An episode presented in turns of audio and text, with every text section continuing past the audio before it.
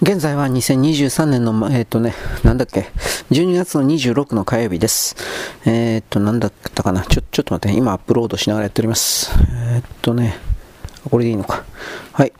私はさっきですね、あの、ツイッターでですね、あの、ラマスマ、ラマスワミ候補、米国の大統領、共和党の候補であってですね、いわゆるウォークだったか、WOKE だったか、いわゆる LGBTQ 最高、それに従わない人間は人間じゃない的な考え方の極左の、ぶっちゃけそれは新しい商売にしてるだけなんですが、そういう人たちをですね、ふざけんな死ねみたいな形でですね、徹底的にこき下ろした最初のキャラクター、ラマスワミさん。ただ、この人はあの、いわゆる会社経営者か何か的な人でお金も持ってる人だったと思います。んで、えー、っと、本とか出してね、ウォークぶっ壊せだったかな、なんかそんな感じのタイトル、あっち側のね、英語の。で、それがですね、米国でバカ売れしまして、で、なおかつ、いわゆる、うん、黙ることを強制されていた保守と言われる保守側ですか、これらの連中に強い共感を受けてですね、いきなり、えー、大統領選挙に飛び出してきたというか、なんかそんな経歴の人です。もちろん本人は大統領になれるとか思ってなくて、多分そうだと思いますよ。ただ、えー、副大統領候補であるとかそういうことを含めて、あと売名行為も当然あるでしょう。活動しているということ。ただ、ただの覚悟ではないでしょうね。ああいう予備選に出て活動するだけでも莫大な金かかるんで、なんだかんだ言って。だからやっぱりその、ただ自分の主張を訴えるだけの活動だったとしても、それでもあの、相当の覚悟を持ってやってるんだろうなと思います。で、その、昨日、まあ、米国志願の一昨日ぐらいかしらね。昨日、一昨日ぐらい。その中でラマスワミ候補が自分のあれで動画上げてたんですが、あれ本人のツイートなのかな？誰かがそのラマスワミ候補の、えー、っとね、討論会みたいなところにとりあえずですね、政治集会でカメラ入れて、その時の画像っていう感じになってるんですが、ちょっと待って。えー、っとね、彼が何か討論していた時に、現地のという言い方ですかね。その、うん、女の子が、どっか女の子でした。おかっぱ頭の眼鏡かけた、まあ、はっきり物性女という言い方をしますけど、物性って何ですかって、まあ、そうですね。まあ女という言い方をしますけど、それがですね、質問ですみたいな形でラマスワミ候補に対して質問を仕掛けた。んで、彼女は自分自身のことを、まあ、LGBTQ のレズビアンだみたいなことを言ってですね。で、その上であなたの、つまりラマスワミ候補の主張というのは間違ってる。世の中にはかわいそうな、まあ、LGBTQ のレズビアンだとかそういう的な人たちがいて、で、それらが、あのレズビアンであるとか、ホモであるとか、まあそういうことだけで、社会から差別されている。こんなことは直さなくてはいけない。許されてはならない。みたいな感じの主張をした。それを受けて、ラマスワミ候補というのは、いろいろと、その女性とですね、討論というか、討議をする流れの中でもちろん、第三者の人々にこれを目撃してもらう。たくさんの人が集まってます。その会場には。目撃してもらうということをやったんですが、その一連の討論の中で、まあ、何が行われたかというと、あのね、ぶっちゃければラマスワーミ候補というのは、あの、レズだとかゲイだとか、それ好きにやればいいじゃん。極端なこと言えば。そういうふうに言ってます。彼が問題視、非常に問題視しているというのは、それらの LGBTQ 的な存在というものが、あ、ここれだな。あの、我々の多数の側を、えー、っとね、支配する。我々に、ちょっと待って。すいません。えー、これでいいのかな？えー、っとね。よいしょ。えっと、よいしょ。作成する。できたんかな？えー、はい、これでいいんだろ？う。なんだかもう、すいません、いい加減です。えーっとね、えー、っと、これで合ってる、合ってるね。はい。ということなんでね、好きにやりゃいいんだと。ただ、例えば、これらの極左の人々というのは、あのー、子供たちに対して自分たちの主張を押し付けてでただ押し付けるだけなら多分おそらくまあ多分大したことはないという言い方じゃないけど、まあ大したことないとしてですね。問題はあのー、あれあれどこ行った？えー、っとねあれ？あれ？あれ？ヤフーメール設定する。なんかややこしいことになってんな。まあまあ、ちょっと待って。ちょっといっちゃ入れなくなったもんですから。はい。えー、っとですね。子供たちに対して LGBTQ 的なそれらの何かを仕掛けて、そしてその上で、あのー、自分で判断がまだできないような子供に対して、改造手術、そうしたものを、あのー、仕掛けてると。無慈悲にという言い方ですね。で、13歳、私がラマスワミが知っている、その子供において、私は13歳の子供、3人ぐらいだったかな。それと、この政治集会が行われる少し前に話をしたんだと。で、そのことで、これか。一人は、13歳の時に、ちあ13歳の時に乳房を、あのー、切除した。後悔している。もう一人は、13歳の時に、子宮を摘出したんだったかな。うん。だから、あのー、これらの子供たち、人々というのは、基本的には子供を産むことができない。そのこの一人の子は間違いなく子宮がないから子供を産むことができない。そしてもう一人の子は子宮はあるけれど、あの、乳房を取ってしまったから、おっぱいを、自分の母乳を与えることができない。つまり、大人で、大人で、あなんていうかな、今子供でその子たち二十歳なんですよ。で、なんていうかね、人間の考えというのは年、ね、13から80まで生きたとして、残りの80までの人生で変わっていくんだと。その時その時で変わるんだと。で、極左の人々というのは、あのー、今言ってるのはこういうことであると。生まれながらに X、例えば生まれながらに XX の遺伝子を持った女性と称する人が、将来的に、えー、その考えを私は男性だと自認するように、自分で認識、自認するようになるかもしれないと。で、その時に、我々はそのその時女の人が男だと思うんだったら男のような、つまり我々というのはその LGBT 極左の赤い、レッドの奴らが、えー、女だと思ってる人が男だと思うんだったらその男のようになるようにさせなければならない的な、そういうことを言うんだけど、子供の時にそれをやってしまったら、大人の時に、大人になった時に、あの、元に戻そうと思っても戻せなくなる。取り返しがつかない。ということに対して、極左の連中は何一つ責任を取らない、持たない。全部自己責任だとか、そういうことを言う。私は、つまりラマスワミは、それを許さない。私は、大人は、ラマスワミは、子供をとにかく守らなくてはいけない。この子供たちに対して、あのー、なんていうかな、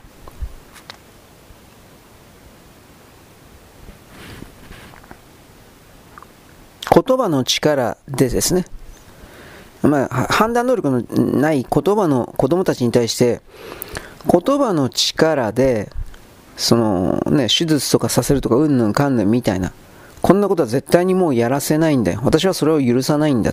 というふうなことをまず主張したわけです。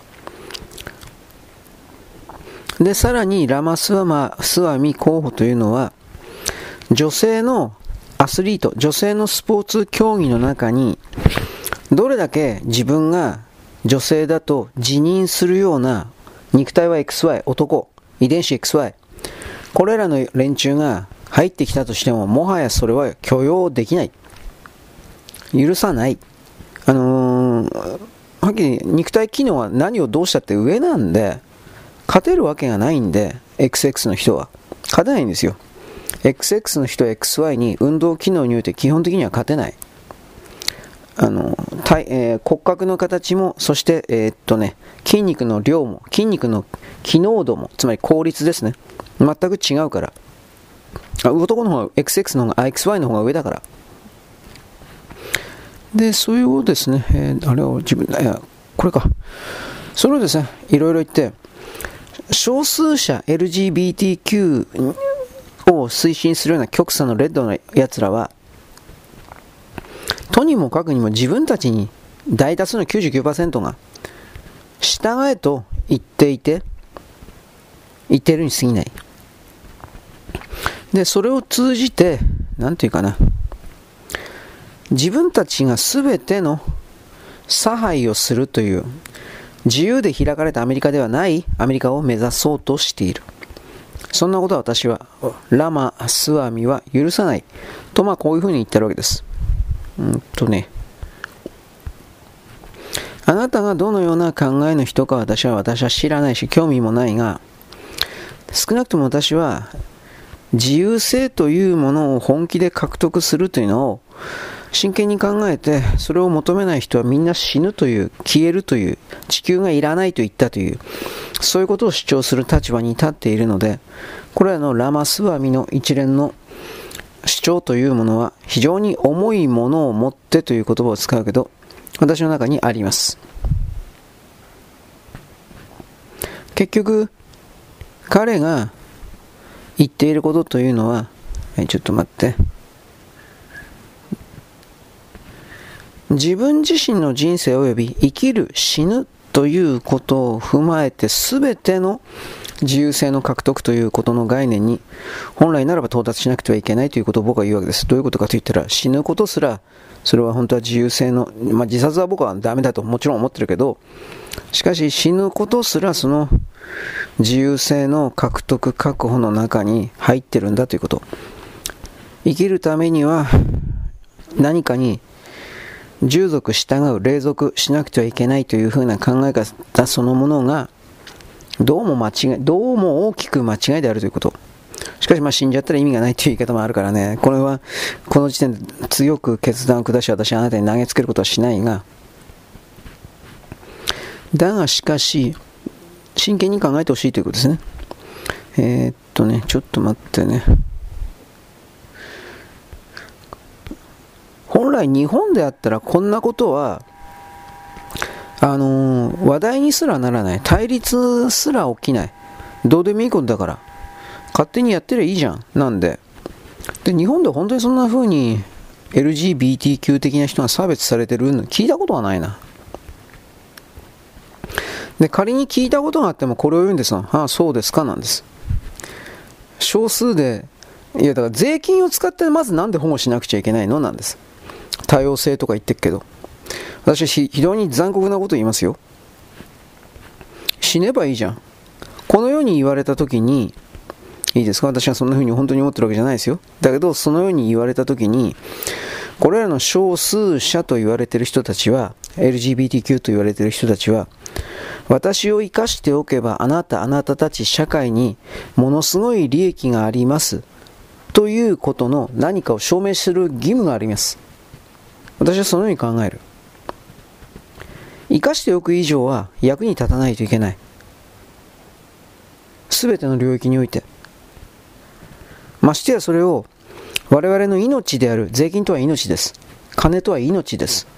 我々の命で役に立たないものを生かし続けておかなけては、おかなくてはいけない理屈が理由がどこにもない。では役に立つやか役に立たないとは何かというと、生存というものに関わる概念すべてに対して、例えば彼らは多様化多様化という分かった。ではその同性愛的な LGBTQ 的な存在がこの社会にあり続けることによってどのような多様化とやらの言葉におけるじゃあ何ですか？利益？利益をどう捉えるんですか？満足度って捉えるんですか？どう言えばいいんですか？わからんけど。そういうものがあるんですかということの、いろいろなものがあるんですかということの証明をする、ね、責任があると思います。金よこせって言うんだったら、ね、やっぱそうじゃないですか。こんな当たり前のことが当たり前として、今のアメリカにおいては、どうも通じてない、通用してないというか、それがやっぱりどんなに、えー、まあ、どうですかね、やばいことか、という言い方をしようか。まあ、それはダメなんじゃないですかね。はい、ちょっと待って、あれあれあれ。えー、っとね、はい。今アップロー中なんで、えー、ちょっと待って。ということで、トランプ大統領含める共和党の候補も含めて、まあ、か、ニキヘリは俺はわかんないけど、少なくとも大体で男の候補というのは、まあ、でもトランプ大統領とラマスワミだけかな。とりあえず LGBTQ 的なものに関しては、そうした感じで、えー、拒否をしています。生きるということに対して、まあもう、飯を食わないと死んじゃうからね、生きるということに対して、極左と言われているような側の連中というものは、ただとにかくこうしろ、ああしろとは言うけれど、従い従いと言うけれど、それが本当のところで、あのー、この場合アメリカ国民ね、アメリカ国民にどんな利益があるというのか言ってみろ。ということに対して言えてない状態なんです。してはならない、してはならないとか。でもその、今言ったね、レズビアンの子供、女の子もどうとか、まあ、ぶっさい女だったけど、こんなことばっか言ってくださ。自分がどういう意味でレズビアンだと思ったのかなと思って。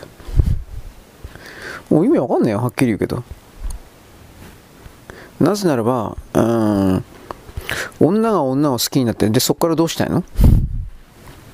性行為とかしたいんですか？気持ちいい気持ちいいとかしたいんですか？女と一緒にいたら、女同士で一緒にいたら心が安らが落ち着く。それお前女子中学生でも女子高生でもそうだよ、お前。その気持ちを、今その子が15、6歳かどうか知らんけど、メガネかけたおかっぱの女だったが、その子がどう思うか知らんけど、20歳になっても30歳になっても40歳になってもずっと保ち続けていられると本当に思ってんのかな？わからない、わからないくせに。レズビアンの半分以上が、これ7割だったかな？俺何の、何かの記事読んだんだけど、多分そうだなと思うのは、半分以上はね、男できると、すぐレズビアンやめるんですよ。なんでかわかりますか？性行為が気持ちいいから。ものすごく気持ちいいから。女同士でやるよりも。即座にやめるんですよ。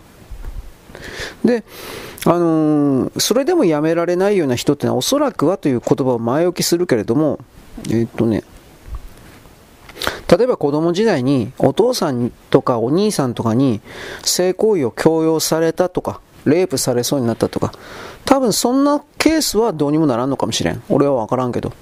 でもなんか読んでたら、そんなんでもいい男ができてやりまくったら、男最高。そういう記事読んだよ、本気で。で、こんな言い方をしたらあなたはですね、真面目な人だから、な、この人女の敵よって。俺に言わせればお前の方が女の敵だよ、お前。気持ちになること、気持ちよくなることが許せないわ。こ、これでしょ？結局は。みっともねえんだよ。ということを僕は思うんだけど、すいません。僕、口ばっかりなんです。僕はいつも口なんで、口ばっかりなんです。はい。くだらね。偽装工作も最近飽きる。いろんな言葉があるはずです。私が今言ったような、汚らしいゲビタ言葉による世界認識も、もちろん世界構築も、もちろんあるはずです。そういうものがあってはならないと決めつけるような、お前が何言ってんのって感じだけど、世界をどのように認識し、どのように構築するかっていうのは全ての人々に来る自由裁量権、自由に任されています。で、その上で、えー、ちょっと待ってね。まあその上で言葉のやり取りにおいては、洗練化されたものがあった方がいいですねとは一応言うけどね。これら極左的なですね、人々、学校の先生とか多いんですが、じゃあ、製品の、まえー、清く貧しい生活的なことをしているかってそんなこと全くなくて、いわゆる普通の生活、普通の考え方。だから、彼らのやっているような事業であるとか行動というのは、えー、っと、極左の教職員組合という、いくつかあるんですが、複数あるんですが、極左の教職員組合における上からの命令を素直にやってるだけの状態というこの言葉を僕は使います。つまり彼らの極左の教職員たちも本当の信念でその LGBTQ 的な共産主義的な考え方を推し進めている人たちでも何でもなく食うためにやってるわけです。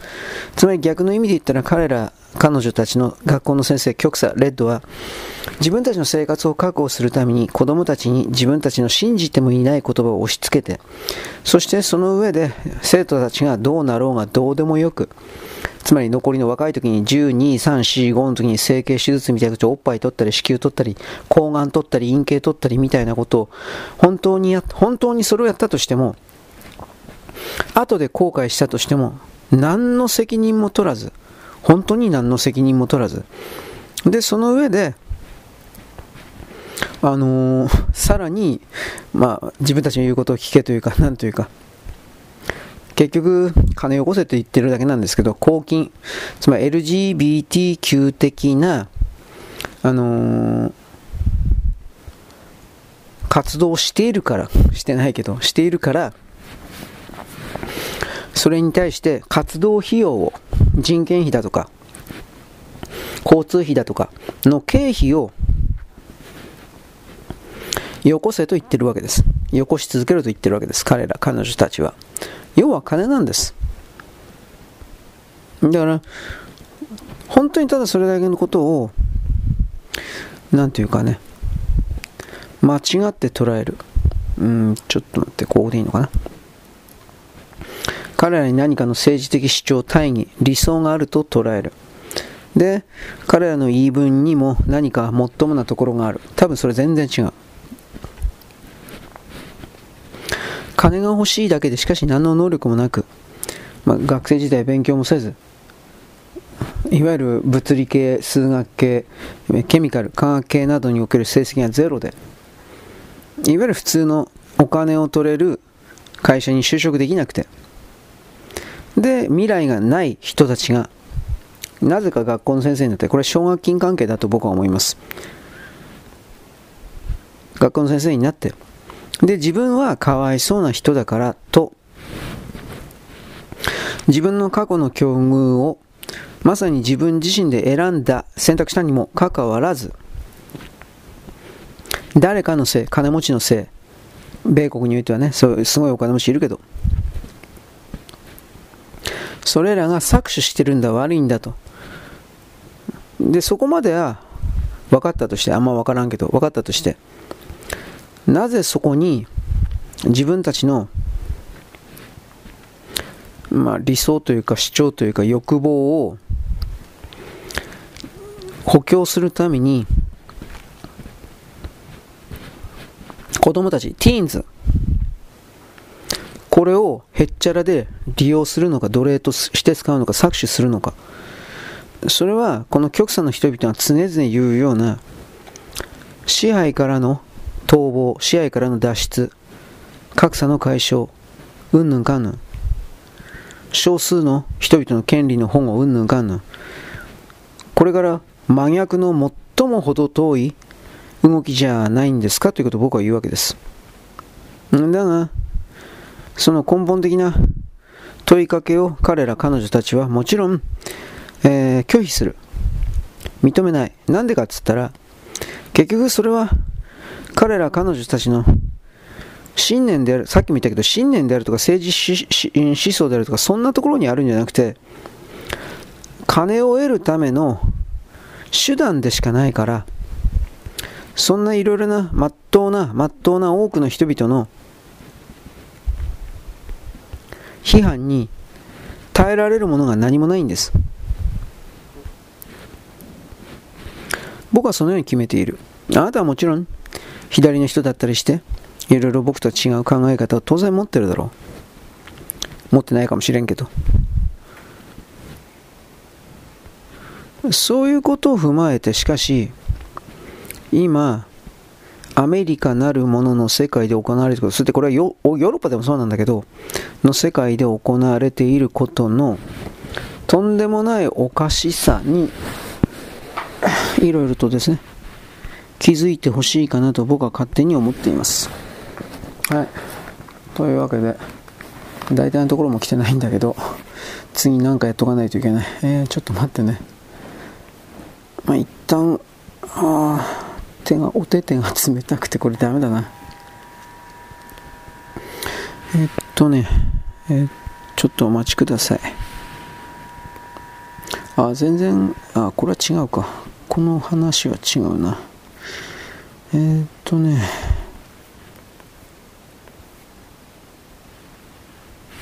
よいしょ。今、Spotify 切り替えやってますけど、えー、っとね、ロシア、ウクライナとロシアの反転攻勢どうのこうの。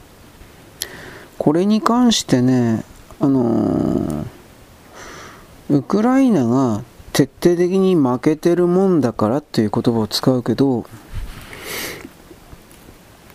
はんえっ、とね、ほんのわずかの取り戻したと称する、ロシアから取り戻したと称する領土。結局これも全部どうも取り返されたみたいですよ。ロシアに。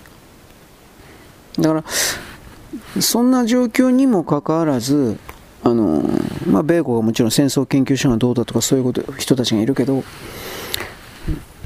いしょウクライナの兵隊たちがまるでロシアに勝っているような言い方してますがこれいい加減本当にね末端の僕たち認識改めないとずるずると戦争を継続させるためだけにあのー、日本の税金をどんどんと投入されるという事態になっちゃいますよということを僕は言います。話にならない。だからそれを言っても始まんないしね。ちょっと待って。えーまあでも今の日本人でという言葉を使うけど、そんな人いないとは思うんだけどね、あの、ウクライナが一方的に勝ってるだとか、なんかそう、そういう的な人、多分いないとは思うんだけど、なんとも言えんけどね、はい、ちょっと待って。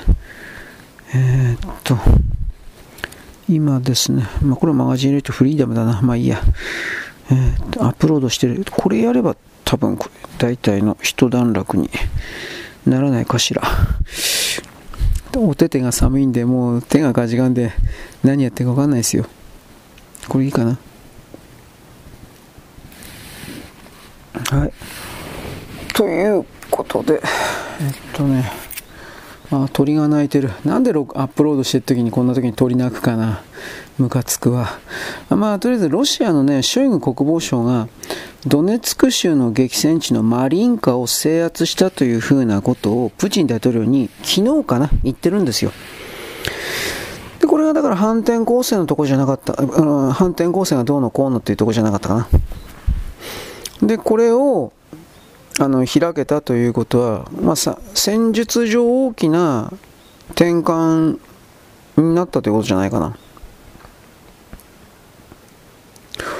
要塞都市でしょ？これが落ちたということは、日本で言ったらどうかと言ったら、ミッドウェー海戦で日本が大負けしてもう全部終わったでしょう。だからそうなると、あのー、これは、でもロシアもだいぶ傷ついてるからね。一応マリンカ制圧してね、ロシア人の兵隊が3万人、2万人から3万人ぐらい死んだのは間違いないんですよ。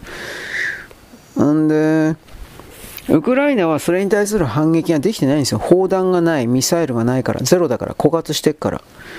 で、アメリカの援助はもう止まるでしょう。現実の問題で。で、それを日本に岸田さんを、なんか3月に国賓待遇で招くどうのこうのって全部これ日本に出させようとしてるんですよ。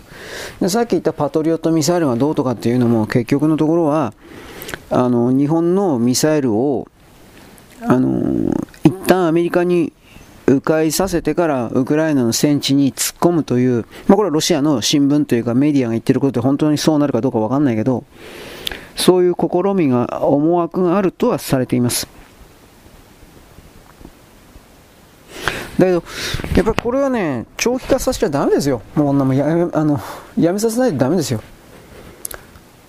停戦云々という、で、ロシア、ロシアに4つの州を取られたウクライナと。かわいそうなウクライナっていうふうにあなたは思うかもしれない。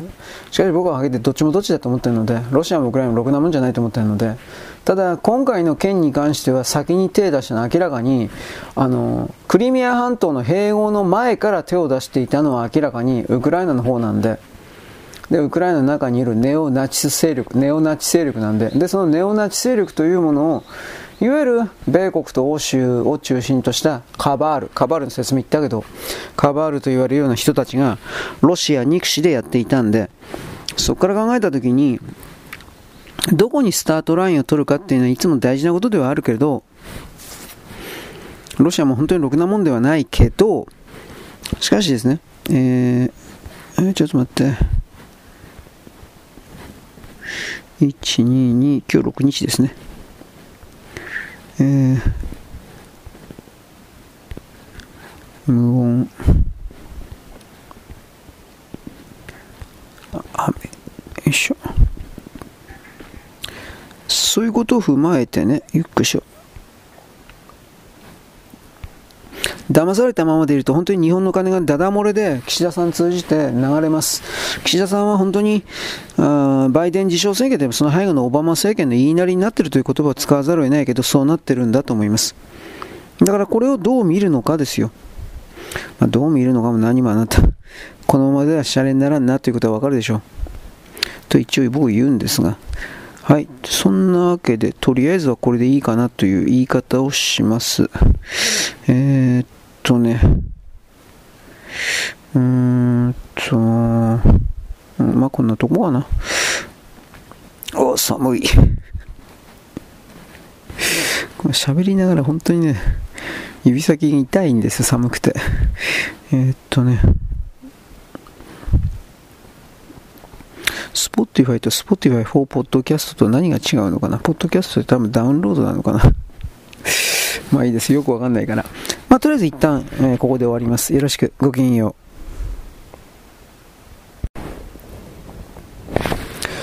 現在は2023年の12月の26日のですね、えっとね、何曜日、えー、火曜日かな？であります。えーとですね、なんか武蔵野市において、武蔵野市のですね、えー、ライター、なんか記者さん、これがですね、あの自民党が勝ったということに関してギャスかギャスか言っています。しかし今回その選挙をですね、わざとクリスマスイブに、何て言うかな、設定して、得票率を下げるためにそのように設定して、なおかつ左側の側のですね、組織票をですね、徹底的にやって、で、自分たちに必ず勝てると思っていたんですが、それでも負けたか負けたということに関して、いわゆる武蔵野市民と言われている人たちが、松下直子だったっけ、まあ、前の市長のやり口をどう見ていたのかですよね。確か駅の駐輪場の、それを建て替えせずに、中国の不動産業者が何かに売ったんじゃなかったっけ？で、さらにもっと言えば、あのー、なんだったかな、遠く、ものすごい遠く離れた不便なところに新しい駐輪場を作って、で、武蔵野市民からは徹底的に批判されていたというふうな、なんかこういう間違った政策をかなり松下さんという人は取っていたというツイートいっぱい見ましたけどね。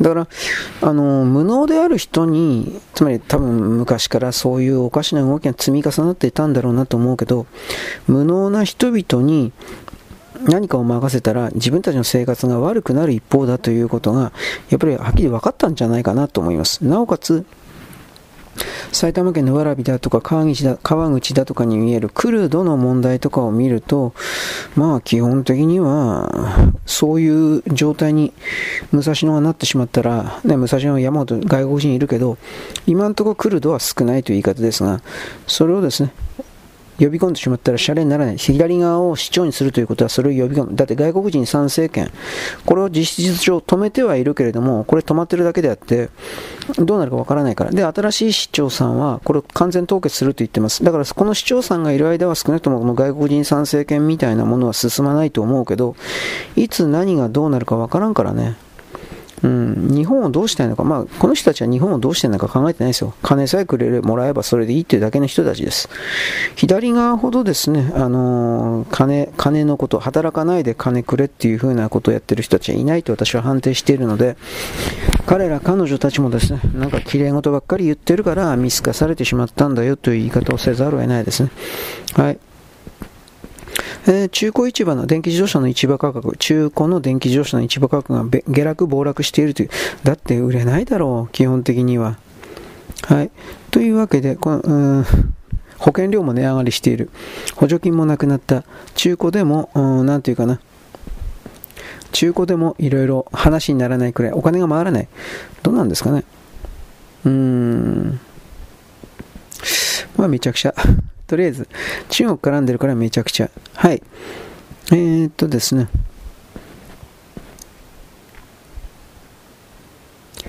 中国初のですね、キャッシュだったか、なんかあの、アマゾンみたいな感じの T、TEM、テム？テムってアプリ、これ多分中国製だったと思うけど、アプリで買い物したら、カードで不正利用されていて、えー、っと、CY、キャッシュでいいと思う。KYASH。このテムのアプリの中のキャッシュという部分かな。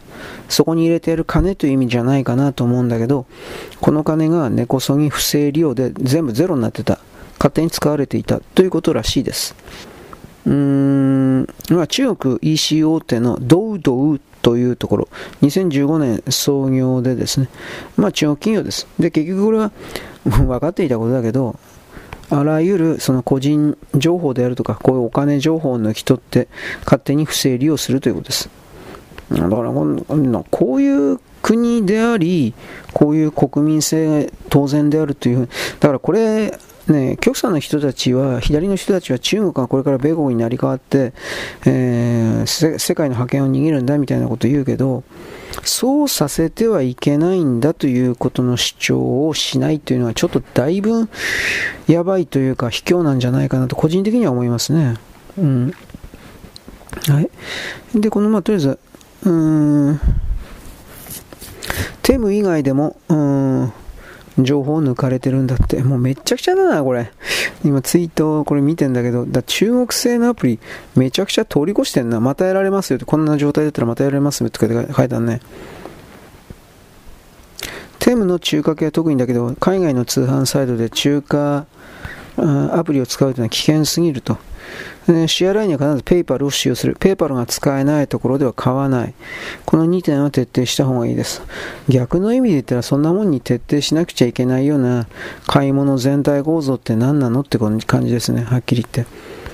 うん、だから、まあ、儒教権益に来る中間は泥棒しかいないんですが、こんだけ分かりやすすぎるあからさまな泥棒の動きがあると、やっぱちょっとバックしますよね。引きますよね。と僕は個人的にすげえ思いました。はい、次です。うーんとね。うーんとね。有名な金の蔵、最盛期は100店舗まで迫るけど、今は全然ないという。まあ、居酒屋は儲からんのじゃないかな。武漢肺炎がどうとかこうとかっていうよりも。うーん。うー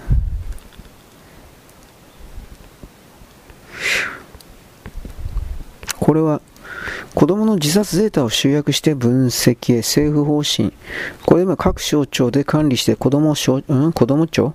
これはね、あの、子供庁と言われている官僚組織体が自分たちの側にお金、予算を徹底的に寄せるために、えー、こんなに自殺しているかわいそうな子供たちがいます。みたいなことをですね、あのー、偽装して、ごまかして、騙して、そしてその上で予算を、あの、分ドルを盗もうとしている動き。だから、あのー、実際の数字を出さないんですよ、これ。うん。なんかそのパーセンテージ比率みたいなことだけでごまかしてるけど、実際はそんなに、えー、っとね、子供アメリカ平均6.8人に関して、順位だけ出してるんですね、確かに日本のやつはね。死亡率を出してない、本当の意味で。うん結局、実際統計において10代の10万人当たりの自殺数、数は、日本人4.8、10万人当たり日本人は4.8人、アメリカは6.3人、いいですか、10万人当たりですよ。これは2016年時点なんですけれども、それにもかかわらず、率というか、その順番だけでやってるということは、まあこれはやっぱりあの予算獲得目当てにこんだけかわいそうな子供たちがいるから、我々子供庁というものは必要ですね。だからたくさんの予算をジャバジャバとくださいという、よくある手口ですね。子供はそんな死なんだろう。一番子供が死んでるっていうのは、あの中国がだいぶやばいんだけどね。と僕は本当に大体の判定でそう思ってるんですが、うん、何これ。ロキッドマックス。なんじゃこれ。すいません。意味わかんない。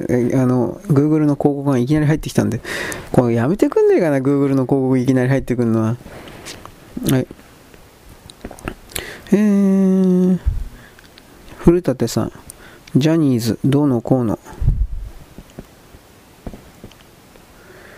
うーん。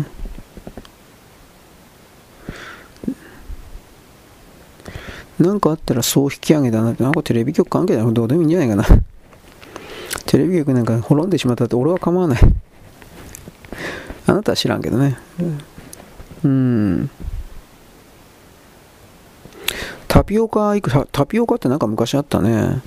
タピオカ愛好家の女性の体内に300個の腎臓結石が見つかった。どうのこうの。えー、どうなのでもこれタピオカ食べたから腎臓結石になったんですかね。どうなんだろうか。ああ、原料のキャッサバは毒っていう風に書いてあるね。でもコンビニのやつはこんにゃくって書いてあるね。どっちなんだろうか。俺わかんねえや。はい。えー、っとね、M1 グランプリの優勝者が、なんかよくわからんけど、ものすごいお金持ちの子供だったという話です。まあまあいいや、ブルジョワどうでもいいや。ということです。ブルジョワなんかどうでもいいよ、本気で。えー、っとですね、ちょっとお待ちくださいね。中国に来る経済の巨大な崩壊というものは、やっぱりやばいみたいですね。はい。共産党、西暦求める会と懇談、公文書の元号強制は問題。すべての公文書に西暦表記を。だ、西暦を強制するのは問題じゃないんですか？西暦を強制するのは問題じゃないんですか？人に何かを出なければならないと、独り言言うんだ、俺みたいに独り言言うんだったらともかく、実際に何かをさせようとする相手の金とエネルギーと時間を相手に使わせて、そして自分自身の脳の中の理想を相手の力によって実現させて、そしてその上で、あのー、ていうかな、その上で、手柄は自分たちが横取りするっていうやつらあなた許せるんですか？って本当の話で。はい。えー、まあ、だから共産党潰せ、以上。なんでこの地球人類世界にあんなレッドのやつがまだまだいるのかなと思うけどね。意味わかんねえや。うん。男性1割、女性よりは痴漢経験あり、どうのこうの。痴漢つったってな、そんなことすんの？どうなんだろうね。あまり自分自身の手のひら何一つそんな触ったとしても気持ちよくないんだけどね。と僕は個人的にすげえ思うんだけど、この人怒られるんですかね？はい。え一時停止してました。すみません。いや、謝らんでもええんだが。えー、番組制作会社がですね、まあ、中小が倒産する企業、東京証拠リサーチ。えー、っとね、今年の1月から9月の間、8ヶ月、9ヶ月間で14社が倒産しています。これは去年の2.3倍のペースで過去10年間で最悪の時代に陥っている。あの、広告費がまず集まんなくなった。あの、ネットフリックスとかなんか、アベマなんかいろいろあるんだろうけど、それらに、あのー分散しちゃって、で、なおかつそれらのネットの方が多分お金が集まってるんだろうと思う。なので、あのー、こうした番組、テレビのね、番組制作会社のところにお金が降りてこなくなった。そもそもテレビを、テレビに CM 料金ですか ?CM 料金を払って、番組を宣伝してもらう、番組の中に広告を宣伝してもらうという、このビジネスモデルそのものが成り立たなくなってきたと。で、それは結局、誰に幸せがいってんのかって言ったら、もちろん一番弱い、えー、テレビ制作局、末端ですね。ここに行っているという記事です。これは、まっさらに増えるんじゃないですかね、この倒産の動きというのは。そのように思います。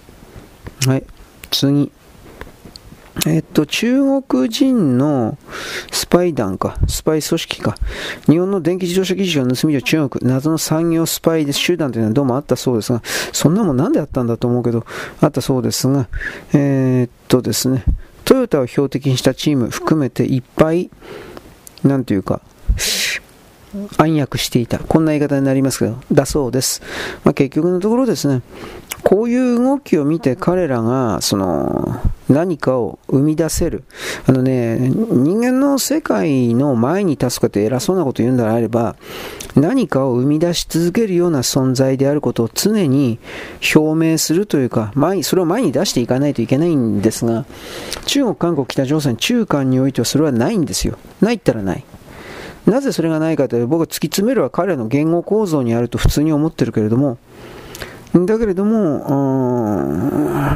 まあ、直さないからね。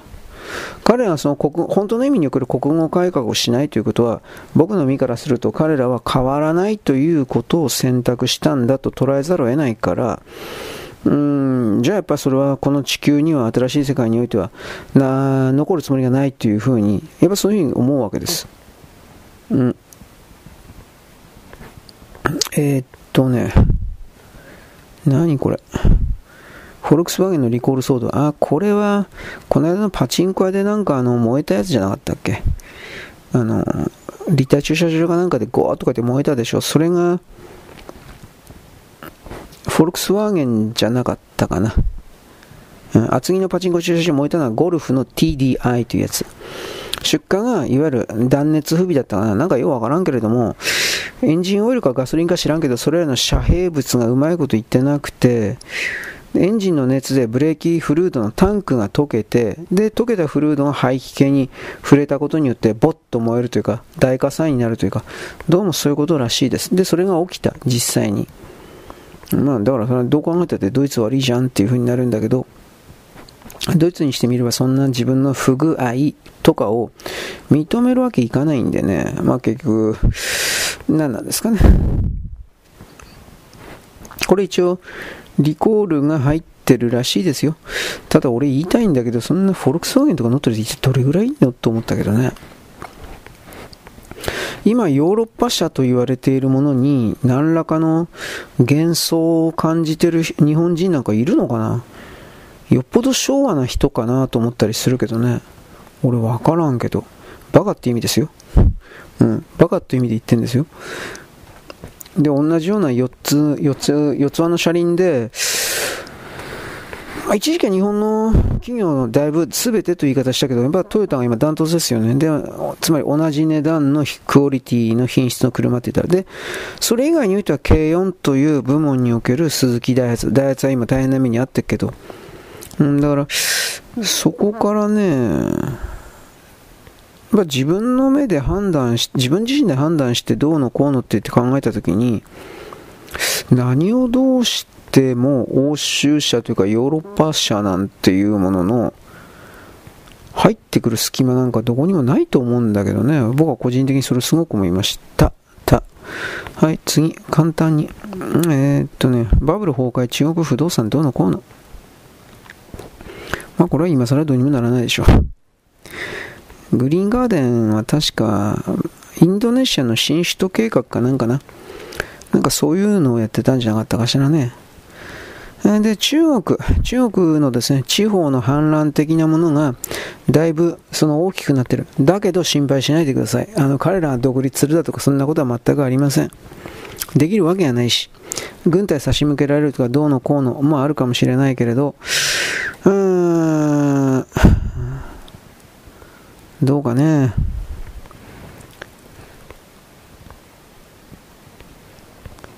何もできないで死んでいくだけだと思いますよ。本当に。あ弱い人が死んでいくというだけ。で、このグリーンガーデンが壊れるとか、なんかそういう風な流れの中でどうだろうね。マレーシアだったか。大都市。15兆円の大型開発ですね。70万人移住予定の都市だとかといって、9000人、9000人以下だろうな。9000人という風な、あのー、人しかいなくて、増える見込みなくて、まあ、減ってる人、減ってるという段階において、何をどうしたって未来はないんだけど、マレーシアのこの新首都計画か何かか。うん、だなんていうかな、中国にかかったものが全部ダメになってね、本当に。うん。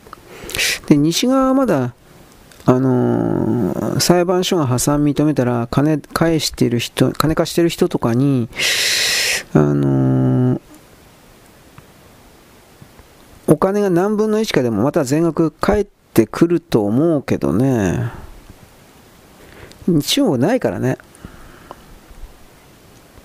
だから全部、まあ、グリーンカードで潰れたらどうなるかというと、まあ、こう、潰れたらと言いながら、潰れているんですよ、もう。潰れているんだけど、それを潰れていないというふりをしている、それが、まあ、ずっと続くだけですよ。だいぶややばいですね、そういう意味においてはね。はい。というわけで、今日はだいぶ少ないけど、こんなとこかな。うーん、あ、あと、まあ、ちょっと待って。えー、っとね、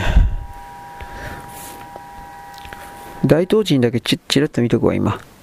ネトウヨ的な、ネトウヨかどうか知らないけど。うーん。中国共産党が台湾選挙ですね。介入うんぬんかんぬん。これは分かってたことですね。うーん。この人たちは何が何でも中共しか言わないよね。まあ中共だけどね、それは。まあ、中国共産党で中共ですよ。中に友と書くんですが。うーん。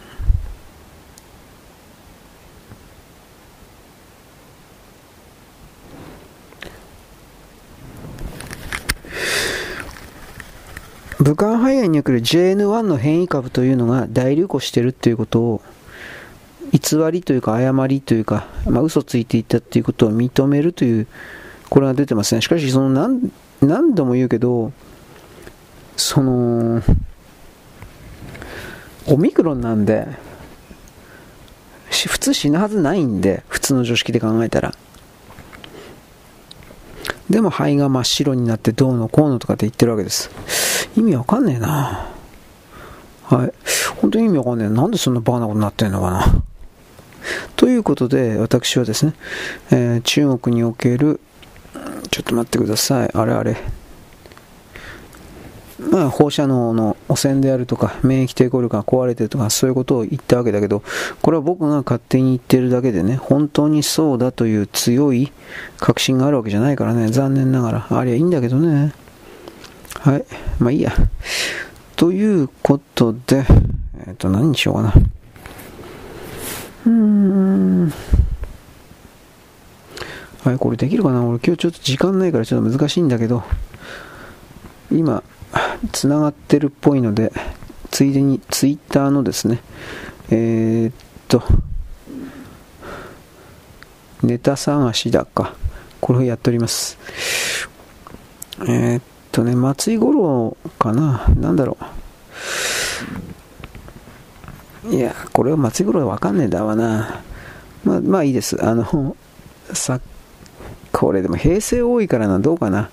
僕なぜか知らないけど、平成の曲をやると叩かれる。いや、叩かれはしないけど、別に俺昭和って必ず決めてるわけじゃないんだけど、ど、ど、どうだろうね。はい。うーん、まあ、僕は矢沢永吉のファンでもないけど、気になるから、やっぱ東京は必要ですね。あ、東京という曲です。あとは、うーん、坂本冬美が演歌でないような感じの曲歌ってるの、これも大事かもしれんですね。うん、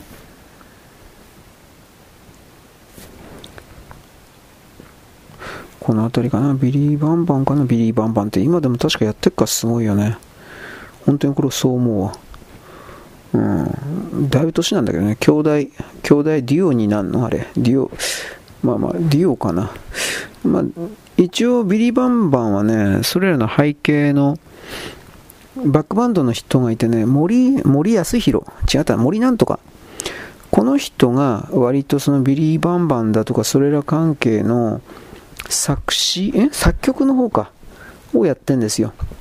確かそうだったはずで、ビリー・バンバンの曲もだいぶ手がけてたんじゃなかったかな。なんとも言えないですけど、ちょっと待ってね。よし、あ、これ、ラッキー。FC2 にも今繋がったんで、これは、これは、絶好のチャンスだということで、とりあえずアップロードだけ今一生懸命やってしまいます。これね、ほんと繋がんなくってね、俺の悩みなんですよ。えー、これなんだろう。えー、っと、えい。まあ、この音楽に関してはいろんな言い方はあるけど、よいしょ。僕は基本的に、えー、なんだっけこれ、えー、うーん、あの基本的にですね、今のシンガーソングライター的な状態をずっと続けるっていうんだったら、日本の歌謡界というものにもあんまり、なんていうかな、未来がないんじゃないかなと普通に思う。何度も言うけど、どんなに上手い人、すごい人って言われてもね、3曲、4曲出していくと、全部同じ曲になる。まあ、少なくとも僕にはそう聞こえる、見える。だから、そこ考えたときに、と待って。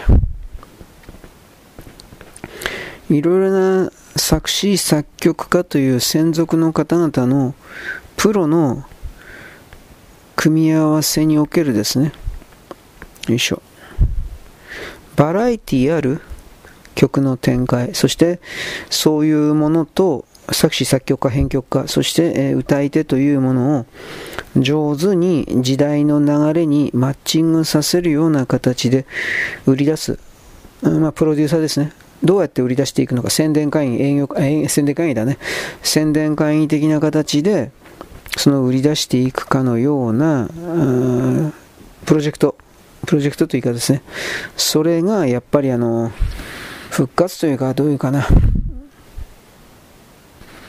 正常に機能しないと、しかも複数のラインで。いわゆるあの、これ歌謡曲というものだけに限定したわけじゃないけど、日本の歌と言われている市場が活性化することはないんじゃないかなと思う。今、いろんなものが売り出し方変わったっていうのはわかるし、いわゆる SNS とかを使ってというふうに言ってけど、要は金がないやつがなんか独り言言ってるだけでしょで、みんな金がないからということかもしれないけど、それらが当たり前になってるから、金のない設定の中で、上だとか下だとかの優劣を自分の中で勝手に決めて、そしてですね、えー、その自分が上だとみなしたようなものに対して、えー、それが、それのファンだからだとか、それに近いからだとか、という風な態度で、自分自身を確認しているとか、自分自身のエゴを確認しているとか、多分そんな風になってるっていう言い方をするんでね、2、3、これ4番目でいいのか。僕はそれはちょっと一旦抜け、そういうのからは抜けるべきだと思う。なぜならば、あのー、それは、縮小のスパイラルっていう言い方かな。縮んでいくスパイラル、渦巻きっていう言い方にどうしてもなってると僕は見えるんで、一旦そうなってしまうと、なかなかに未来がないんじゃないかなと思うわけです。うん。まあ、いろいろな考え方あるけどね。あなたはあなたの考え方あるけれど。はい。ということで、今頑張ってやってますが、どうでしょうか。アップロード。で、これちょっと確認だけしとかにいかんね。それはね、だからその昭和、平成はギリギリかな。でも、昭和の曲が、だからなんですごいとか、いい風に見える言葉が繋がるとか、うんぬんって言ってたっていうのは結局全ては、この、分業体制において、良い商品を、商品です。良い商品を作っていくということが、たくさんの人の力を集めてなされていたからです。例えば少年ジャンプマガジンサンデーみたいなものを作っていくときにいろいろな才能、漫画家を集めて、そして結果的に良い商品を出していくみたいな感じで、あの、歌の世界も結局そういうもんですよ。やっぱ商品ですから。ところが今の歌謡曲的なものっていうのは、だから商業詞という考え方ではなくて全部同人詞ですよね同人詞だからその同人誌を僕たちはすごいすごいとかって言葉だけでね、本当に言葉だけでみんな一方的に言葉だけですごいすごいとかってみんな言ってるけど、多分そんなすごくないんですよ。本当のこと言えば。レベル低いんですよ、本当のこと言えば。たった一人の人がずっとやり続けられるわけないんですよ。すぐ飽きられるんですよ。で、飽きられてるけれども、それは飽きられてない、すごいすごいとか言って、ついていく自分が、その、なんというかな、美しいとでも言うの？わかんないけど、宗教的、信念的行動になんかなってるような気するんですよ。僕はそういうのはちょっとダメなんじゃないかなと、個人的に、これはすごく思ってます。はい。というわけで、なんとか頑張ってツイッターが更新できそうなんで、今からそれにかかろうと思います。ちょっと待ってね。はい、というわけで、なんとかかんとかツイッターをですね、無理やり更新しました。時間ないのに。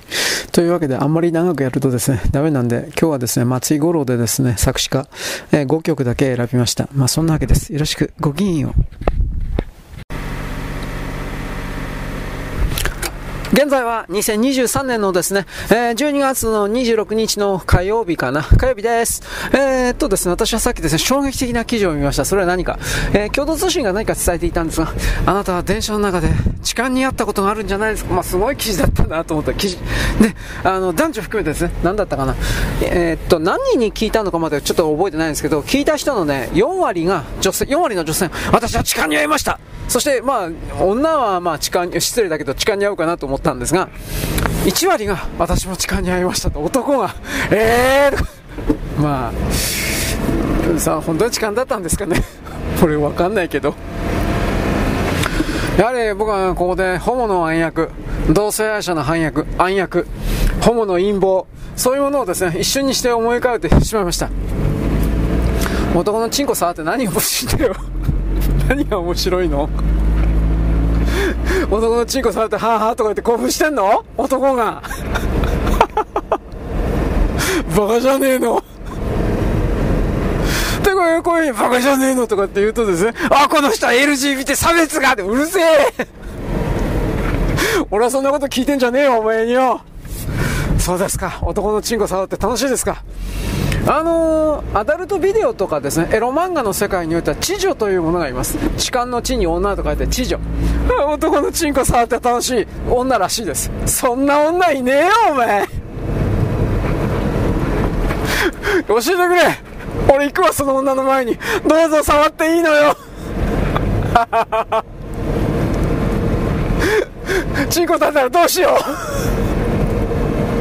大変ですね。ねパンツの中が大変なことになりそうですね。その女がねチンコ触ってくれてですね。しかもうまい。役所工事風にうまい。とかなったら絶妙にうまいとか知らねえよ誰だよお前。中谷達也先生がですね無名塾かなんかで役者として復帰するそうです。91歳。中谷達也さんはですね役所工事のですね生みの親です。だからなんだっつうんだよ。いやすごいよね。役所工事弱点な中で達也さん91歳だよ。えっと無名塾がねこ、えー、石川県の小松市だったかな。まあ石川県がどっかにね日本でただ一つのものすごいユニークな演劇場あるんですよ。それは何かというと普通舞台といったら舞台、まあ、体感的なところでですね閉鎖的空間で舞台あるでしょう。ところがそこの石川県のそれっていうのはね、あの、観客席あるんだけど、観客席があって舞台があって、舞台の向こう側が外になってんの。屋外。うん、わかります？だから演出としてずっと奥の方から役者さんが走ってきたりなんかしてまた喋ったりなんかして来たりなんかしちゃったりなんかしてですねなんか全然違う椅子がそうそう全然違う椅子だよねそれはできるんですって。俺現物見たことないけど、まあ、画像かなんかでね、まあ、見てみようと思ってます。それすらないんですよ。ただ日本で唯一のさ唯一だろうなと思う。なんか日本庭園みたいな感じになってるとかってよくわからん。後ろの方がね。あ舞台の後ろ。これあでも関係ないかあの舞台セット変えるときは別にどんちょうの幕下ろすから関係ないのか。んでね、えー、ちょっと前に去年、今年か、今年の夏前、春ぐらいに、なんかあの、鳥物町的な、時代劇的なことやったんじゃなかったかな、この無名塾で。で、それが奥の方からあこっちの手前にこうやって走ってくるような侍刀って、ダダダダダ、ジャリジャリジャリジャリとか、刀つば、つば、つば、つばあらわ、つば合わせ。なんちゅうか忘れだったけど、なんかそういうの。で、中台さんはその時に演出担当で役者としてはやってなかったんだって。ところが今回は役者としてやってみたくなったというふうで91歳で復帰いや復帰してダメだというわけじゃない。えー、っとね題目はね肝っ玉お母さんだったら肝っ玉お母となんとかだったかな。これ中台さんというか無名塾のいわゆるあの標準的な、えー、違うな代表的なあれですよね戦争中でお母さんが、えー、子供たちを育てるために必死になってなんかリアカー引いたりなんかしてみたいななんかそういう反戦映画ですよね違ったかな？なんかそそういう感じのやつで、まあ、中で達はどうでもいいです。僕はこのあの痴漢の話をですね、ちょっとトーンダウンするためにあえて突っ込んでみました。まあ、知女はですね、いる。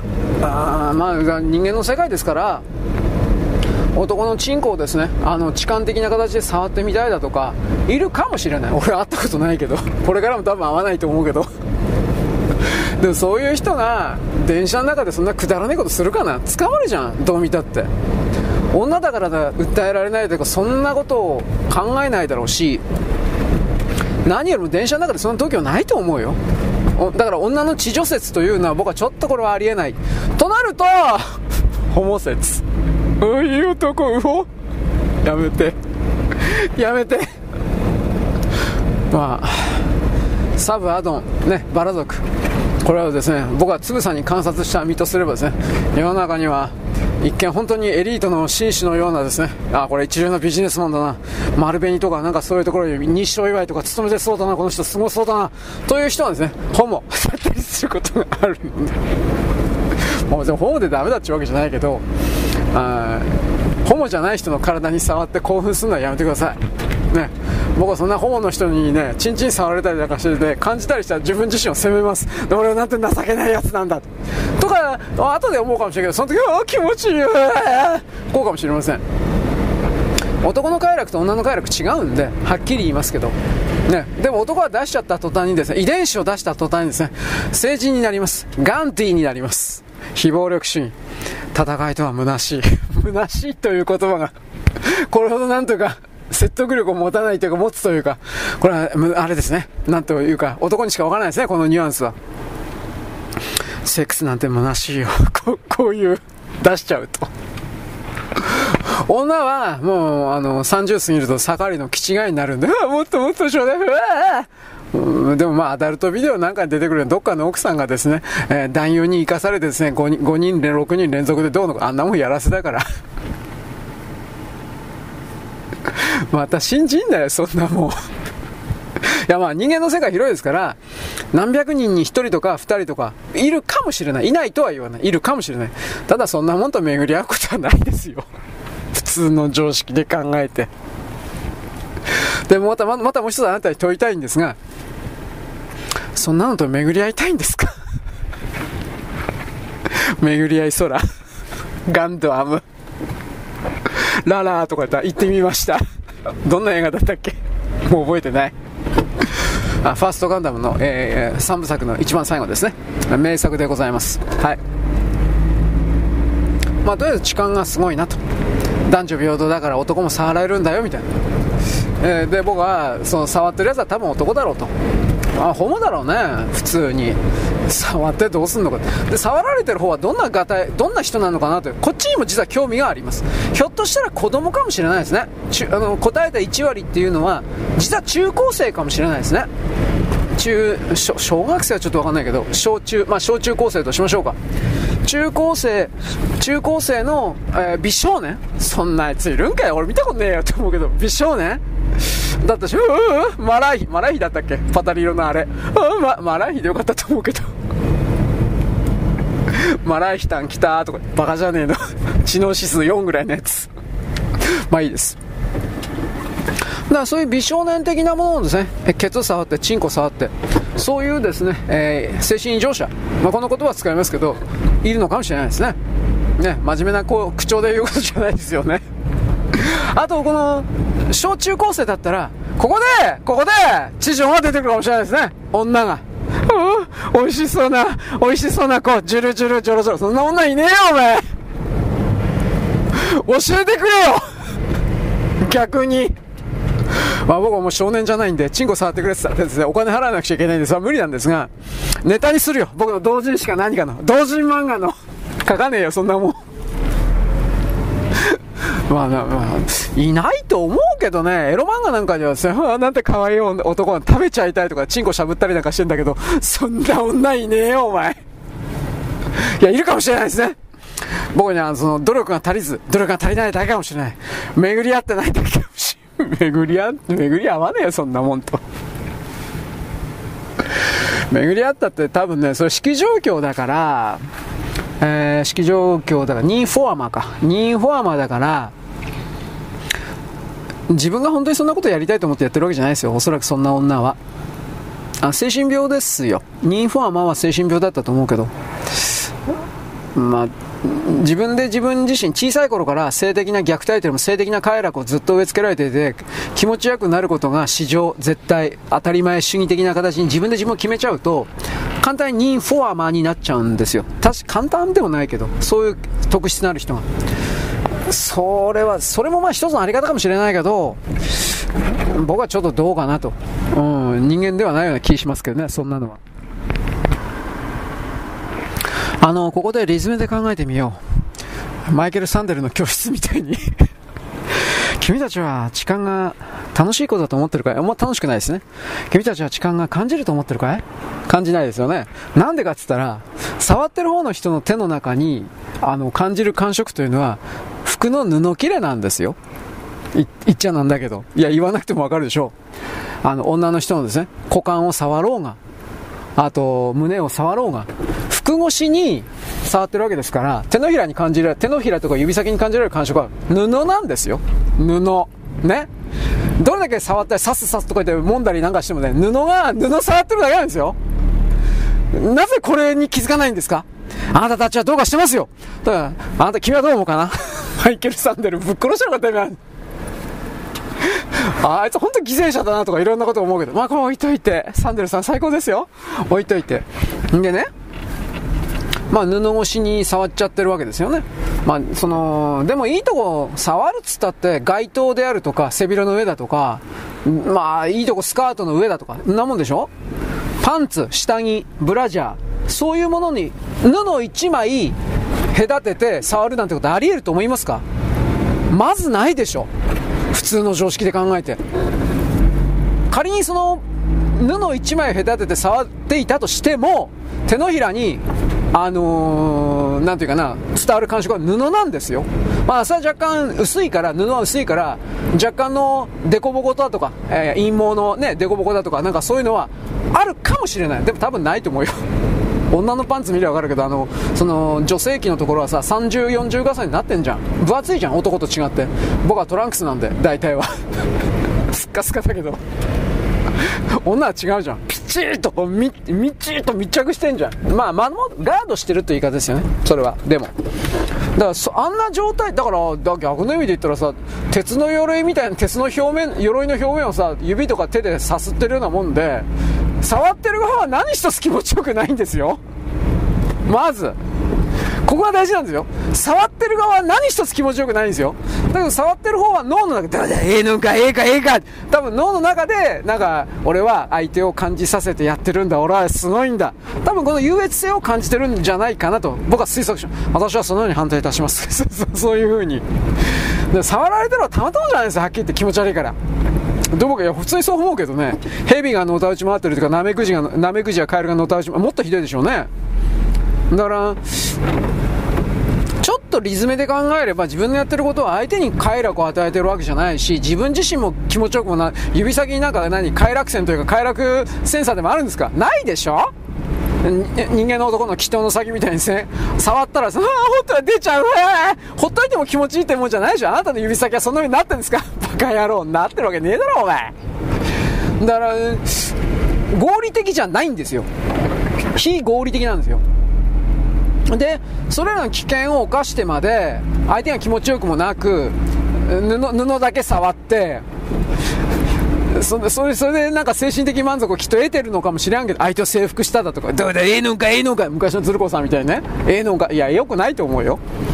でそれでなんか、えー、なんだろうな満足感得る？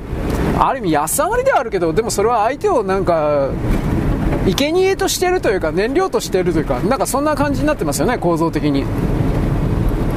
だいぶ良くないんじゃないかな。と思うけどね。はい。まあ、あのエロ漫画、エロ映画とかになったりしたらもうパンツの中身とかおっぱい、ブラジャーの中身とかに直接もう手突っ込んじゃったりなんかするけど、まあね、ビデオはね、アダルトビデオあんなもんどうやって撮影するのかな。俺本当によくわかんないんだけど。未だに謎だ。まあ置いといて。あのー、それにしたところでそんな異常な環境で指先だとかがあのおっぱいとか乳首とか女子性器とかを触っていたとしても何も気持ちがい触ってる方は気持ちよくないんですよ正直言うけど。でも多分精神的征服欲支配した欲支配しました的なそうした満足感を得ているという言い方にはなるのかもしれないけどそれは本当に快楽なんですかね？それは本当に楽しいんですかねと。ここに気づかないと先に行けないというか次がない。何真面目に言ってんのかな？と思いませんか？マイケル・サンデルどうでもいいよバカ野郎。はい。なんかちょっと前にやってたらしいですけどね。E テレとかっていうあまあ昔10チャンネル？教育？何を教育するんですか？教育テレビで。えー、マイケル・サンデルの白熱教室だったか白熱討論教室だったかなんかそんなのね。はい。面白いと思ったこと一回もないけど そもそも見てないけど。うん。だから人が何を考えてどうやろうが人の勝手なんでしかもあいつハーバードだろ。カバールに決まってんじゃん。こういうこういう決めつけが。ね。女性不内とかと一緒になんかいろいろとですね悪いこと企んでんだろお前みたいな。あの人は確かユダヤのコミュニティにおける集団論だったか何かだったですよね。個人の完全なる自由よりもコミュニティにおける集団の利益が優先されることがあるみたいな。なんかそんなんじゃなかったかな。だけどそれは僕の言ってるファンサンデルの言ってることはファシズムファシストじゃないんだよみたいな。そうかなファシズムじゃねえかなって思うけど。難しいところですね。でも個人の利益というものをあんまりにも追い求めると、まあ、要はエゴの拡張になる拡大になるわけですから今のアメリカのリベラルなんかと一緒となっちゃうからそれそこには立たないということなんでしょうね。マイケル・サンデルの建前上の表看板は。本人が裏内容はどうな中身はどう考えてるか俺は知らないけど。会いたいとも別に思わんしね。人はどう考えようが限りある命においてこの自分はこのように理想であると考えるの結構だけどそれは全ての全ての人類における最適な合理的な回答ではないんですよやっぱり。与えられている今ここにある設定が違うから環境設定であるとか言語設定であるとかいろいろが違うから何にも全ての人種環境設定を貫き通すような、えー、最適合理解たった一つのものというのはありえないんです。ず認めるところからなんですがそれ認めちゃうと自分の言ってる主張があ買ってくれなくなるから。だからやっぱ言わないですね。認めないですね。あ例えば空手を信じる人が極真空手世界最高それがクズとかってやったところで毒殺される終わりだしスナイパーで撃たれたら終わりなんですよ。だから何でもありっていう風な局面になるとですねそれはやっぱその時その時でやっぱ是々非でやるしかない。うん。まあまあ極真会館をね。そんなもん信じてるやつはいねえと思うけど置いといて。まあとりあえず深刻化する痴漢の問題。いや深刻化していくかどうか知らんけどあーなんか僕はちょとりあえずちょちょっとショックというかうんそんなバカがいたのかっていう意味でね。いややってる方もややられてる方も気持ちよくないじゃん、まあ、イメージプレイのイメクラでしたっけ？イメージプレイでお互いが合意のもとにやってるっていうんだったら、まあ、佐渡マゾの関係みたいにね。それはあるかもしれないと言いますよ。あくまでかもしれないだけど。俺は知らんけどね。そういうことしたいと思わないから。だからあくまでかもしれないとは言うけれど一般レベルでそんな痴漢をやろうとか痴漢に興味があるとかそんな暇余裕ないと思うけどなというのは僕の今のところの結論です。だって他に時間はとにかく有限限られてるわけだからその与えられた限られた時間っていつも足りないわけだから足りなくないんですか？俺いつも足りないよ。で足りないわけですからその中で優先順位を決めてやるしかないんだけどその優先順位の中で痴漢まあ痴漢を上の方に持ってくる人いるだろうけど 俺はちょっとないな。だって相手気持ちよくない。しつこいけどね。相手気持ちよくない。自分がやったって面白くねえだろみんなもんで相手は気持ちよくても自分は気持ちよくないからやっぱ俺時間の無駄だと思うし。俺本当にね自分のことしか考えてないクズなんで。はいそんなんでよろしいでございましょうか。まあいろいろとですねおかしな人が世の中にいるなというそんなオチにしておきます。よろしく。ごきげんよ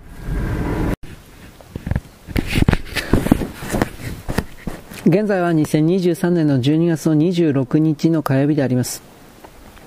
私はですね、えー、っと今このノートパソコンの前で立ち上がってるのを待ってる最中です昨日よりは少し暖かかったからかなと思うんですが、バッテリーはですね、今回は大丈夫でした。うん。まあでもいつもというわけじゃない。冬場はいつもね、すぐ減るんですよと一応言っておきます。で、まああの、なんだっけ、ブログのですね、聖書ですか。これをやらなくちゃいけないなと思いつつもですね、立ち上がるまでもったいないのでこんな風に無理やり喋ってます。さっきは痴漢問題でですね、えー、布触ったってしょうがねえだろうという話をしてました。冷静に考えてください。パンツでもブラジャーでもいいですけど、それは布なんです。布。ね。布触ってですね、チンコを立ててるような男というのは、そもそもそれは、あの、精神異常者というか、なんか、なんか違うんじゃないですかということを僕は出さざるを得ない。で、男の痴漢、男の人で痴漢にあった人もなんかアンケートに答えたら1%、ん ?10% か。なんか回答で10%いた。これもどっからどこまで本当かわからんけど、仮にそんなものがいたとして、どうかな？ホモ、そ、ホモはそんな痴漢するかなと思ったんで、あもしあるとすれば、それらの回答が本当だとすれば、痴漢にあった人は中高生みたいな、うん、中高生、美少年。そんなんいるかや、と思ったけど、そういう人なんですかねという言い方をします。知らない。興味ない。実際にやれるわけじゃない。痴漢したってそんなもん面白くない。で、逮捕されたら損するだけじゃん。なんで、で、そういうところにですね、リスクを感じてお前は冒険、冒険心が、冒険心が足りない。いや、それは冒険心と言わんだろ、バカっていうことじゃないかなと思うけど、いろいろあります。いや、本当にできるんならともかく布切れ触ったってしょうがないでしょなんでこんなことわかんない？なぜこんなことわからない？んだ、アムロとか、なんか、なんだっけ、これ？逆者。ね。えー、人類は地球に対して食材をせんではならんのだ。なぜこれがわからないんだ、アムロ。わからんわ、そんなもん。もう時があの辺の映画になるともうシャア総帥だったっけ、まあ、だいぶなんか宗教的になんか言っちゃってる人になってたんかなと。個人的にはそのように思わざるを得ない。なんてことも思いました。はいちょっと待ってね。えー、っとね。えー、っとこれでよかったかしら。というわけで私はですね一生懸命今ファイルをファイルというかテンプレートですねこれを作っておりますそれでそのことでここにですねテンプレートファイルは一応ね今日の今日の分のやつあるんですよあのね明日の分のファイルを作っておかんとまあ明日困るわけです。で、明日になると今日作った分のファイルを使うわけですけど、明日になったら今度明後日の分を作るということです。早い話はそういうことですが。で、そこにですね、前述、私さっきはよくアップロードしてる、アップロードしてるって言ってでしょ？そういうファイルを、個別のバラバラのやつをですね、えー、その、テンプレっつったってメモなんだけどね、Windows に来るメモ帳なんだけど、そこに貼り付けていって、そして、なんだろう、清書していくというか、誤字脱字。誤字脱字なんかほとんど直さんけど、うん、最近は僕は忙しいんで、句読点すらまともに売ってないでしょ、僕の文章は。もう時間ないからそんな判断もやってられんから。まだその真剣に読んでる人がどうせいないからっていう、そこまでも見切ってるので、私は。読みたい人が読めばいいと。あとは知らないと。あの、句読点に関しては、あどうだろうな。隙間が半角空いてるからそれが句点の代わり。で、えー、当点に関しては、丸ですね、丸に関しては、えー、関与してるから、それが当点の代わり。本当そんな感じです。やってられんもん、だって。忙しくて。はい、ということなんで、今ですね、ようやく立ち上がったんで、えー、っとね、文章、Google さんの、なんだっけ、ドキュメントファイルだったっけ、一応立ち上げたりなんかいろいろしております。あれ？あ、来た来た来た。で、まあ、とにかくですね、何がいいのかな。よいしょ。もっとこの文章制作、作成か、作成というものが早くなりゃいいなと、いろいろや、うん、努力してるつもりなんですけどね、やっぱりうまいこといかんなというのが自分の最近の悩みだったんです。こういうところで時間を稼いでいかないと、あのー、本当にやりたいことって言ったらなんかまるでかっこいいこと言ってますが、そうじゃなくてね、新企画ができないんですよ。ま、なんと驚く、驚くことない。私は常にですね、こんなこと言いながら新企画のこと、これは、これは、これが新しい、考えてるんですけど、なかなかそのね、時間なくてできないんですよ。そいっぱいあるわけじゃないですよ。新企画に関しては。やったところでそんなの大したことないのは分かってるんだけど、やれたら面白いじゃないですか。その新企画的なもの。僕はそういう風な感じで世界を自分を捉えてるつもりなので、まあ常に新しいことにチャレンジだよ。なんだ、なんだ、これ何のセリフだったか忘れちゃったよ。まあいいです。友人だったかな遊ぶ人とかで。友人の漫画だったかな親父、チャレンジだよ、チャレンジ。なんだった？どんな漫画だったか覚えてない。お父さんと息子がいて、その息子が末期がんかなんかで、もう死ぬ手前で、死ぬ手前の段階で息子さんがお父さんに、親父いくつになっても男はチャレンジだよ、チャレンジ、チャレンジとか言って死んでったんじゃなかったかな。で、お父さんはサックス奏者だったかな、なんかそんなんじゃなかったかな。すいません、全然覚えてないです。適当なこと言ってるし。そもそも俺な、友人の漫画とか、俺読んだことねえしな、友人の漫画これ何の漫画だったんだろうか。まあ、友人というのはどんな人か気になる人は見てください。まあ、エロ漫、エロ漫画かな。エロ漫画的なことを書いていた人っていう言い方一応しときましょうか。エロ漫画でもないような気はするけど。はい。えー、っと、今、録音、録画装置はやってなくて、まあいいや、もうめんどくせえ。細かいところ今、仕込みをやってしまってから、録画装置をですね、働かせようと思っていますが、うーん、あん、あちょっと待って、西成じゃなくて、うんとね、指摘。あ中国のですね、経済ぶっ壊れてる。まあ、それは今更確信。ネットの中では本当にどんどんとね、細かい証拠的なもの出てるんですが、あの、本当に表のメディアはダメですよね。伝えるべきことを伝えないんであれば、それはもうメディアでないんだから、電波とか、なんかいろいろな権利を返上しろとしか僕は思わんのだけど、なんかね、偉そうな顔していますよね、あの人たちはね。はい。ちょっとお待ちください。えー、これ SSQR。だかカード知らない。えー、パチンコホールがすごく減ってる。まあ、パチンコやらんからな。あれ本当に、まあ、なくなるのはしょうがないとしても、あの建物とか他に何に使いようがあるかな。使えないんじゃないかなと思ってんだけどね。上物、上物ビジネスというか装置設置産業における、まあ、典型的な失敗、まあ今は失敗例という言葉を使いますけど、典型的に終わっていく例ですよね。そういう言い方になりますが、はい、ちょっと待ってねと。ネタ的に何を言えばいいかな。ちょっとお待ちください。えー、ネタ的なものをちょっと探してみようかと思うんだけど、うん、ちょっと、グリーンガーデンかな。えー、っとね、うん、グ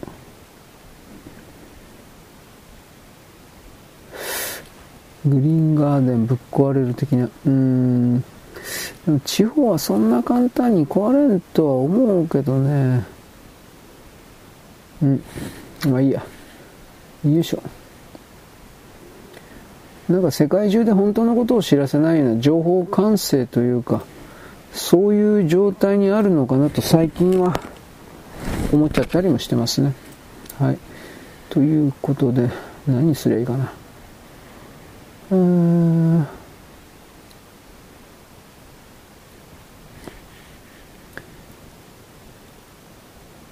加賀、護衛艦影の回収。どうかな、加賀も、所詮軽空母とヘリコプター空母だからね、なんだかんだ言うけど。うーん。あ、やっぱこの痴漢、痴漢のこれは、やっぱりやっとかないかんかな。ねこれどうなんだろうか。えー、まあ、すごい気になったんで、やっぱ痴漢の、これはやっときましょう。ね。えー、っとね、食ったらね。えっと、こでと。えー、っとね。よし。食った。はい。というわけで、ちょっと待ってくださいね。今から、録音装置をですね、やりますから。えー 本当にくだらないんで、ちょっと待ってください。えー、アルト、あ Windows アルトのレコード。Windows アルトレコード3つボタン同時押しです。PC の人。そんな、そんなことをすることがあなたにあるかどうか知らんけど、一応そのコマンドです。と言いました。はい、これで今録画装置が立ち上がったんで、録音装置はですね、後にしてくださいというか、一旦ここで止めます。はい、ということでですね、私さっきですね、配信というか、散々ですね、痴漢が痴漢がと言ったんだけど、ネタがないからやっぱりこれ取り上げておきます。布、布触ってるだけなんで、バカなことやってんだよっていうのが一つの結論なんですが、人間に与えられている時間って本当に短いんで、あの短い時間をどのように使うかも全てこれ自由裁量与えられてるけど、だけどこのね、相手の体の布切れ触って気持ちいいっていうのは、どう考えても時間の無駄だと思うよ。で、捕まるリスクのことを考えるんだったら、それだったらなんかマネキン買ってきて、マネキンに服着せて、その服触ってりゃいいんじゃないかな。で、マネキン硬いから嫌だっつうんだったら、なんか柔らかいマネキンとかあるでしょ？ダッチワイフ的な空気入れたような。なんかよくわかんないけど。そういうのに服着せて、はぁはぁとか言って、服触って、服触ってりゃいいんじゃないかな。この記事はなんか今日本当になんか頭悪いな、これ。世の中こんな頭悪いやつ本当にいっぱい今でも生きてるのかと、まあある意味ですね。本当に感心した、あ一つの記事でございました。はい、というわけで、録画の下はここまでで、くだらねえ。録画の下はここまでです。よろしくごきげんよう。はい、ということでですね、録音の下はもうちょっとだけ続きます。もうちょっとだけ続くのじゃよ。えー、展開支武道会ですね。えー、っと、まあこの後、なんだっけ。えー、っと、アップロードしないといけないんで、やるけど、まあ、とにかくですね、痴漢云々もあるんですが、僕の言ったような、とにかく非合理的なことは、どこにもありますよ。人間の存在そのものが非合理的じゃないかって言ったら本当にその通りなんだけど、ただそれ、自分のやってることは非合理的であるということに気づいている状態ならまだいいけど、気づかずに、あの、はあはあ、痴漢、はあはあ、あいつの女は気持きっと気持ちよがってるんだよ。そんなことないから。ないったらないからそんなこと。ということを踏まえて、いろんな意味で、えー、気づこうよということです、まず。罪の意識がどうとか、そういう風な方向で、えー、物事を説明したり、責めたり、批判したり、それもあるけど、そういう人もいっぱいいるけどさ、あと、嘲笑したり、揶揄したり、へえ、ざまみたいな、いっぱいいるけど、僕はそう、そんなこと言えるような偉いに、偉いというか、優れてる人間でも何でもないから、そんな言い方しないけど、あの、あまりにも、よいしょ、時間とエネルギーの無駄というのは、そういうのをやり続けるっていうのは、やってる当人を大きく傷つけてしまうから、それがね、そういうことのストレスが、結局、肉体における病気になって出てくるんですよ。僕は一応そういう解釈をしています。だから、それはね、やっぱり、変なストレス。まあ、だから非合理的な動きってね、なんだかんだ言って変なストレスになるんですよ。だそれは、僕はやっぱり、やめるように、気づいてやめる。他のことをする。みたいな修正条項？修正同意、まあ、修正しないといけないと思います。はい。というわけで、あれあれ。なんでやねん。えー、っと、これか。えー、っとね。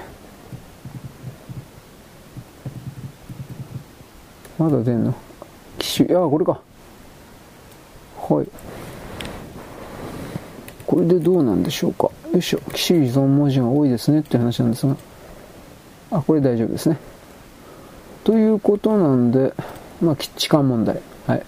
まあ、終わってもいいんだけど、ネタないな。いきなり言われても喋ることねえんだよな。うん。まあ、ワクチン。ワクチンはひどいですよって話も散々言ってるからね、もう今更、この全ての情報を娯楽としてしか考えないから、こういうふうに定期的にワクチンがどうとか危険とか言ったって、もういいよ、それ飽きたから。こんな、こん、飽きたからって まあいるんですよ。秋田からって言われても命かかってるんですそんな秋田がそんな、そんな態度でいいのかなと俺思うんだけど、なんか、ななんですかね、歌舞伎者なんですかね、花の刑事なんかに出てきたような。俺たちはそんなものは関係がないんだ。俺はやりたいようにやるんだ。まあ、いや、その覚悟はいいのかもしれ 覚悟はすごいのかもしれないけど、ただのバカって言葉もあるんじゃないかなと思うんですが。はい。というわけで、お待ちくださいね、と。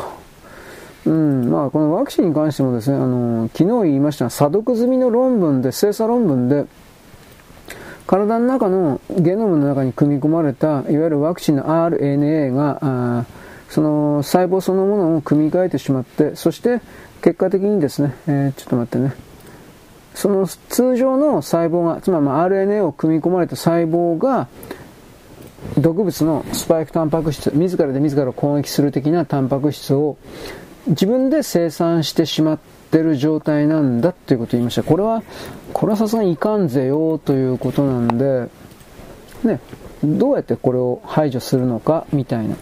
で、そのことを僕は言ってるんですけど、そういうことを、無視してという言い方ですか？中国では JN1 というですね、え新しいタイプのオミクロンが流行ってるそうですが、まあ、多分これも、え宮沢教授の言うようにですね、同性研究して作られたんでしょう。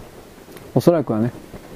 だけど、でもオミクロンだから怖くないという言い方はしないけど、でもそんな深刻に考えるようなもんではおそらくないと思うんだけどね。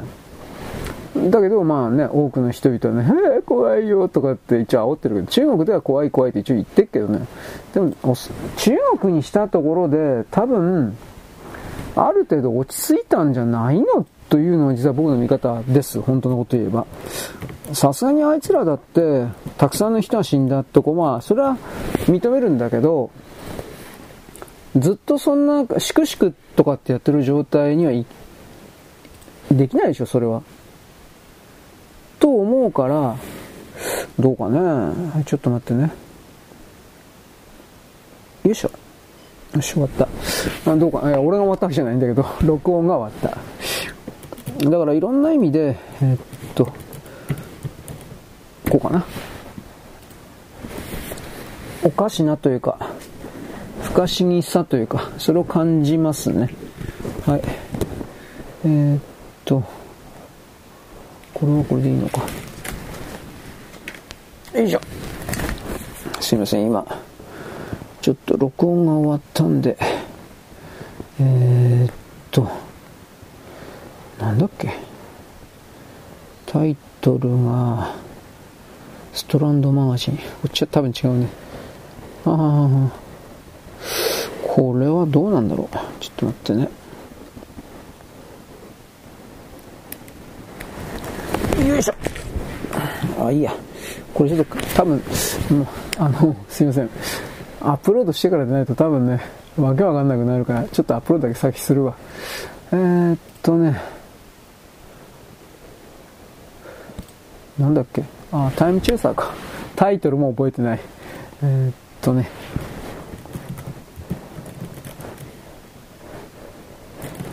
あら？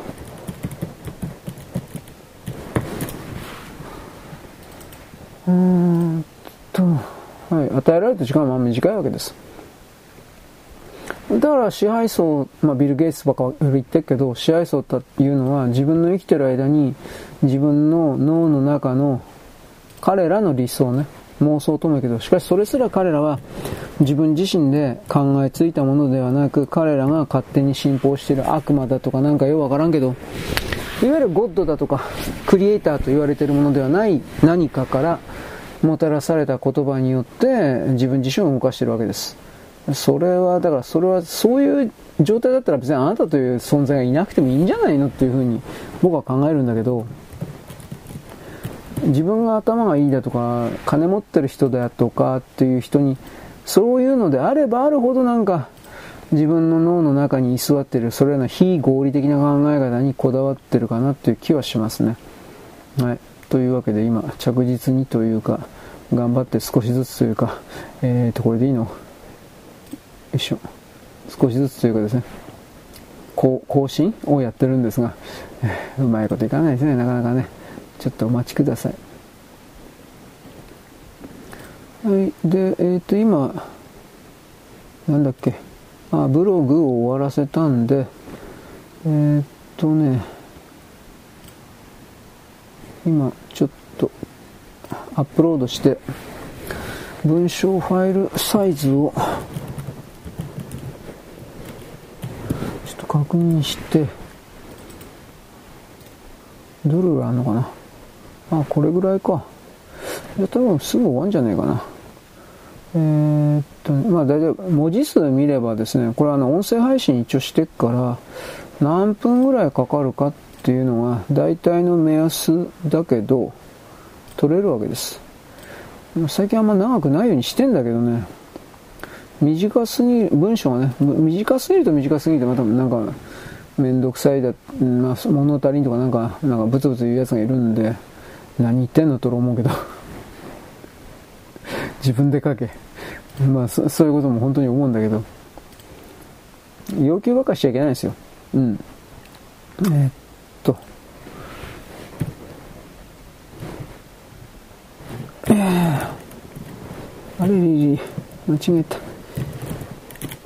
えー、なんだっけ、タイムチェイサー。あ、タイムチェイサー。は。い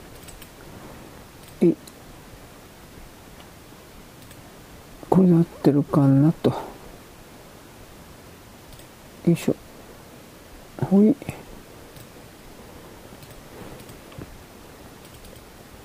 よし。これでアップロードすればとりあえずは終わるんで、そしたら、次々とというか、配信の原稿を書かんといかんね。嫌になってきた。なんでこんな次から次から。前です。愚痴言ってる前に終わらせなければならない。それはありますね。うん、えー、っと。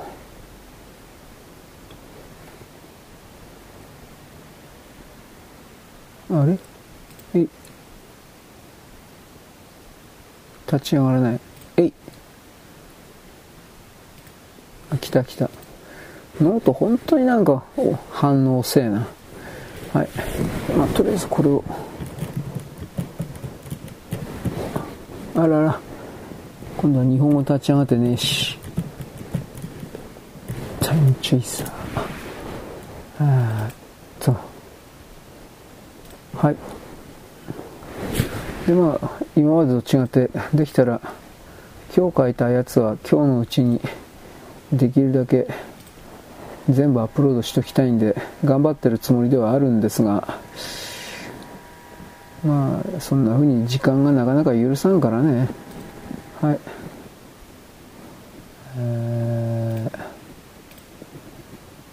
これでいいのかな？あとはツイッター投稿ですね。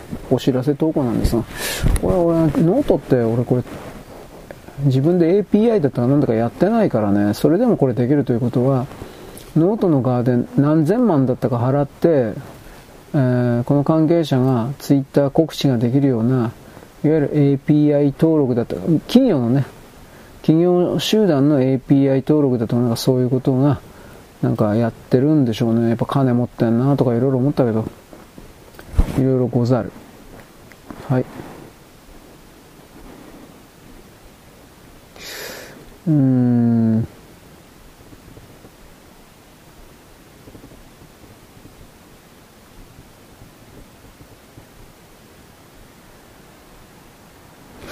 はい。というわけで、これは、よし、文章終わったから、まあこれでいいや。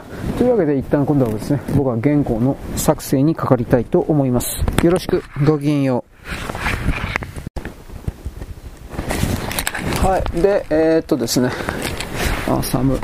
えー、っと、僕はですね、さっきのアップロード、いろいろ動画変換したやつも含めてアップロードしております。今やってるのはですね、なんだっけ、ニュース人類だったっけ？これあの、えー、ちょっと待って。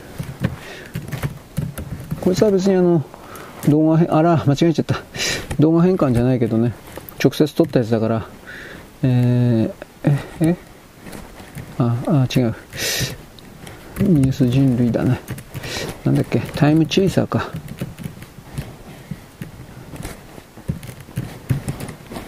ダイムじゃねえよ、タイムだよ。もういい加減にしてよ。まあ、というわけでね、簡単にこれはアップしてるんですが、問題はポッドキャストでどうなるかですね。まあこれはやってみないとわかんないとこです。ちょっと待って、FC2 なんですけど、今これやってるのは。FC2 はやっぱ動画サイトなんで、いわゆる、なんだろうね、動画変換をきちんとし、動画変換してくれるからという言い方じゃないかな。あの、受け入れる動画の幅が広いんで、AVI から 3GP から、えー、MP4 から、なんかとりあえずいっぱいなんか拡張子あるけど、それらのあの受け入れてくれる幅広いもんですから、ちょっと待ってね。ある程度ぶっ壊れたという表現するけど、えー、っとね、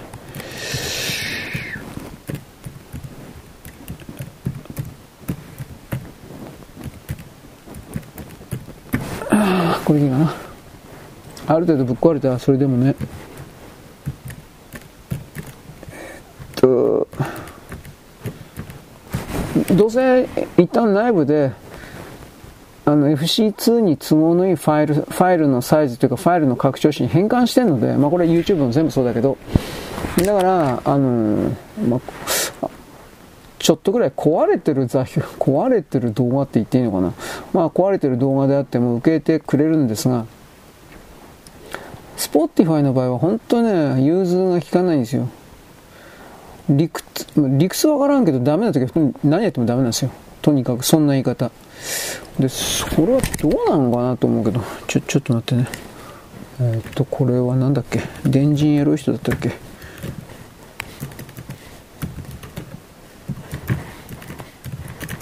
はい、えー、1226です。まあその時は昨日もパッと言ったけど、スパンと諦めちゃう。時間の無駄だから。ということを僕は実践しております。キリがないんでね。はい。というわけで、私さっきはおはがきをですね、ちらっと見てたら、痴漢に関して熱く燃え上がる痴漢問題。どうかな？まあまあ、僕これね、ヤフーの時事通信だったか共同通信の記事を見て、痴漢がどうのこうのと言ってたわけです。そうするとおはがきはですね、これでした。えー、それは絶対嘘です。間違ってますと。痴漢が嫌だったら満員電車に乗らなきゃいけない。まあそれはそうですよね。だけどまあ、そうはおっしゃるけれど、出勤で朝の時間とかでね、やっぱ乗らざるを得ない人もいるでしょう。うん。で、そんなところで痴漢が出たらどうする？まあ、それなんだよね。まあ、それはわからんけど、まあ、とりあえず間違ってるというふうな、絶対これの情報が嘘だって。どうですかね？もし仮に、もし仮にそのご意見が本当であった場合においては、いわゆるそれは日本国内に分断、分離を仕掛けるための何かの罠。こんな言い方は一応できますよ。一応ね。これはわからない。ただ、先ほど僕はね、力説したように、ね、熱唱というかいろいろ言ったようにどれだけ痴漢行為をしようがする前が結局それというのは服を服を触っているだけなんであってねあのー、手の中に入ってくるその感触は服服なんでその服服の干渉をあの気持ちいいとかどうとかってやることに何の意味あんのっていうことを僕は言ってるわけです。まあ、これは僕のあくまで僕の意見でしかなくそう痴漢を趣味にしているというか痴漢にもう溺れてしまっているもう痴漢ができなくてはもう毎日が人生が楽しくない痴漢痴漢こそ我が人生みたいなそんなクズもいるでしょ頭のおかしい人がいやいるかな だからその観点においては僕はそういう彼らとは分かり合えそうにはないですね。うん。1226でいいのかな。なぜならば何度も言いますが、その痴漢をするという、えー、行動の中、一連の中に、僕個人にとって何の利益もまず見ないからです。利益の獲得がない。で、なおかつ、その利益の獲得が仮にあったとしても、えー、それらの行為を第三者に見つけられた時に告発訴えられる逮捕されるわけですからその後の危険性を考えると、うん、リスクでかすぎる。はっきり言って。でリスクでかいのもあるしそれらの痴漢行為をやっている状態で、えー、捕まるんじゃないか捕まるんじゃないかとドキドキして怯えているっていうのはいかにもそれは間抜けなんじゃないかなと僕は思うけどね。だけどそういうのがもうあのー、スリル？快楽？残念ながら。そんなんになってる人もいてそんな人はそんな人には何を言っても通じないなっていうのは、うん、わかりますよ。だ僕には理解できるのは趣味を持ってる人がいてその趣味はその人にとってはとんでもなく大事なことなんだろうけどしかしそのそれは公益性、公の利益性を全く持たない趣味である場合においては、公を害するものであってはいけないわけです。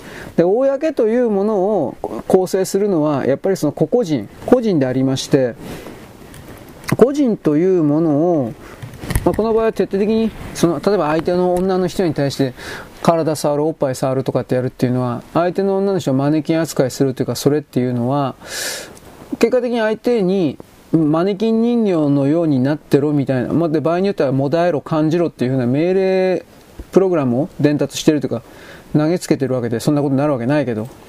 でそんな状態というのは相手の人格に対して人格尊重とかそういう、ね、綺麗な言葉じゃなくて相手の人格に対して奴隷になれと命令してるのと同じようなもんであってそういうのを認めるんですかあなたはと問われている質問されているというか僕はもうバカなんでいつもこの辺ややこしく考えるんですよでもそうじゃないんですかね そんな風にあのー、なんていうかね利用する相手を利用するだけの自分であってはならんと思うんですけどね変な言い方だけどはい。というわけで、痴漢問題に関しては、これからまた言うかもしれんけど、とりあえずは、まあ、アップロード終わったんで、とりあえず終わっておきます。よろしく、ごきげんよう。現在は2023年の12月のですね26の火曜日であります。私は先ほどですねお手紙を言ってそんなことばっかり言ってますね。あのー、動物動画に関してはですねこういうおはがきをいただきました。あの動物というのは、えー、しつけ調教、これによって、いわゆる動画に見られるような動きはへっちゃらでできるので、あんなもんは仕込みだと。まあ本当なんですかね。僕はどこからどこまで本当かわからない。なぜかと言ったら、動物飼ってないからです。犬猫飼ってないから。まあだからこそ犬猫に対して思い入れがないという言い方になるんですが、まあ大体その賢い犬の動きというのは、大体それは調教によるものであると、餌付けとか含めて、だ一月もすればですね、簡単にそれは学ぶんだと。本当かなと思ったけど。まあど、どうなんですかね。はい。まあ、その中においてですね、えー、主人と全く同じような行動を格好するなんかヨガとヨガの格好をする時のそのポーズを全くコピーして再現するあれはあれは何ていうのスピッツスピッツ？違うなあれコリ？ー剣の長いやつ。犬の動画を見たんですが30秒ぐらいの。奥の方で女の主人がなんかヨガ的なストレッチをやっていたらそのストレッチと全く同じ行動をしているという犬のそういう動画です、まあ、有名なんじゃないかなと思うけどどうなんだろうね。あれあれも仕込みなのかな。まあ仕込みらしいというふうなそういう風にしとくけどね。分からんけど。やらせというか。はい。じゃあそこから考えた時に大昔のララちゃんだったか。ペンギンの。あれに関してはあれはさすがに仕込みじゃないだろうと思うんだけど、まあ、毎日毎日散歩させないといけないからね。あのえー、と町の方だから片道 2, 2キロ3キロぐらいかな。もうちょっと遠いかもしれない。ペタペタ歩いていくほらペンギンのお使い、お使い、ペンギンお使いで動画検索すれば多分出ます。ニコニコ動画を含めて結構あると思います。今からもう20年、30、30年、ごめんなさいか、20年ぐらい前の動画ではないかなと思うけど、20年、30年ぐらい経ってかな。あの、ララちゃんという名前のペンギンが、自分うちの普段はその飼ってる人のうちの冷蔵庫の中で暮らしてんだけど1日に1回は散歩しないと体どうかなるんで必ず散歩させるとでえー、っとまあ2キロか3キロぐらい離れてる隣の町まで買い物に行くんですよ。あのペンギンのバッグ。ペンギンにペンギンのバッグを担がせてであとはペタペタと魚屋さんまで歩いて行かせるわけです。で魚屋さんでご褒美にイワシの1匹丸々をですね、まあ、口から飲み込むというか、まあ、ペンギンは食い方するんだろうけどでなおかつ背中のリュックにイワシ生のイワシか何かを1尾か2尾かなんか入れてもらってまた家帰ってくるっていう風な。もちろんお金は後でそのペンギン飼ってるうちがまとめて払ってるそうです。思ったのはどういう修正これは餌付けじゃないだろうと思ったんだけどでも思ったけどどうやってこれを教えたんですかね？ララちゃんのこれに関しては。これ餌付けじゃないだろう。どうなんだろうね。あのたびたび例えば家から脱走している冷蔵庫に入れっぱなしってわけにいかないから冷蔵庫から出すでしょ。そしたら脱走とかするんですよね。ペタペタペタペタと、まあ、実際にペタペタとか肩が足の裏がね多分硬いんだと思うけどペンギンの足の裏硬いんだと思うけどえー、タップダンスの時みたいな感じのカツカツカツカツって音するんですよ。アスファルトの上歩いてたら。なんかそんな感じで。でどっか町魚の匂いかな？多分魚の匂いにつられてかな？その町の魚屋さんまで行ってということかな？行ってそして、えー、魚を最初は泥棒とかしてたんですかね？まあ泥棒とかできないけど多分魚屋の前に立ち止まってたりなんかしたんですかね？でこのペンギンはどうしたこうした時多分騒ぎになってなるだろう。でこの飼い主さんのところに連絡が行ったのかな。そもそもだから本当にこのペンギンのララちゃん飼ってる人はなんでこれペンギン飼ったの？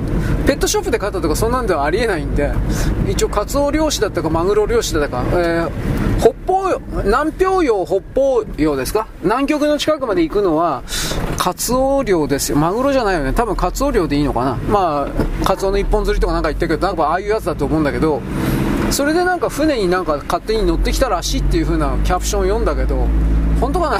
これはといって別にあんなもん現地のペンギンを捕まえて船に乗っけようなんてやつはいねえだろう。と思うね多分本当なんだと思うけど気づいたらなんかもう帰り道の船の中に1匹いたと1羽いたということらしい。ララちゃんが。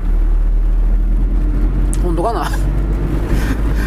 どうもどうも違った情報を僕は捕まにあ握らされてるんじゃないかなという気がしならんけどまあまあいいです。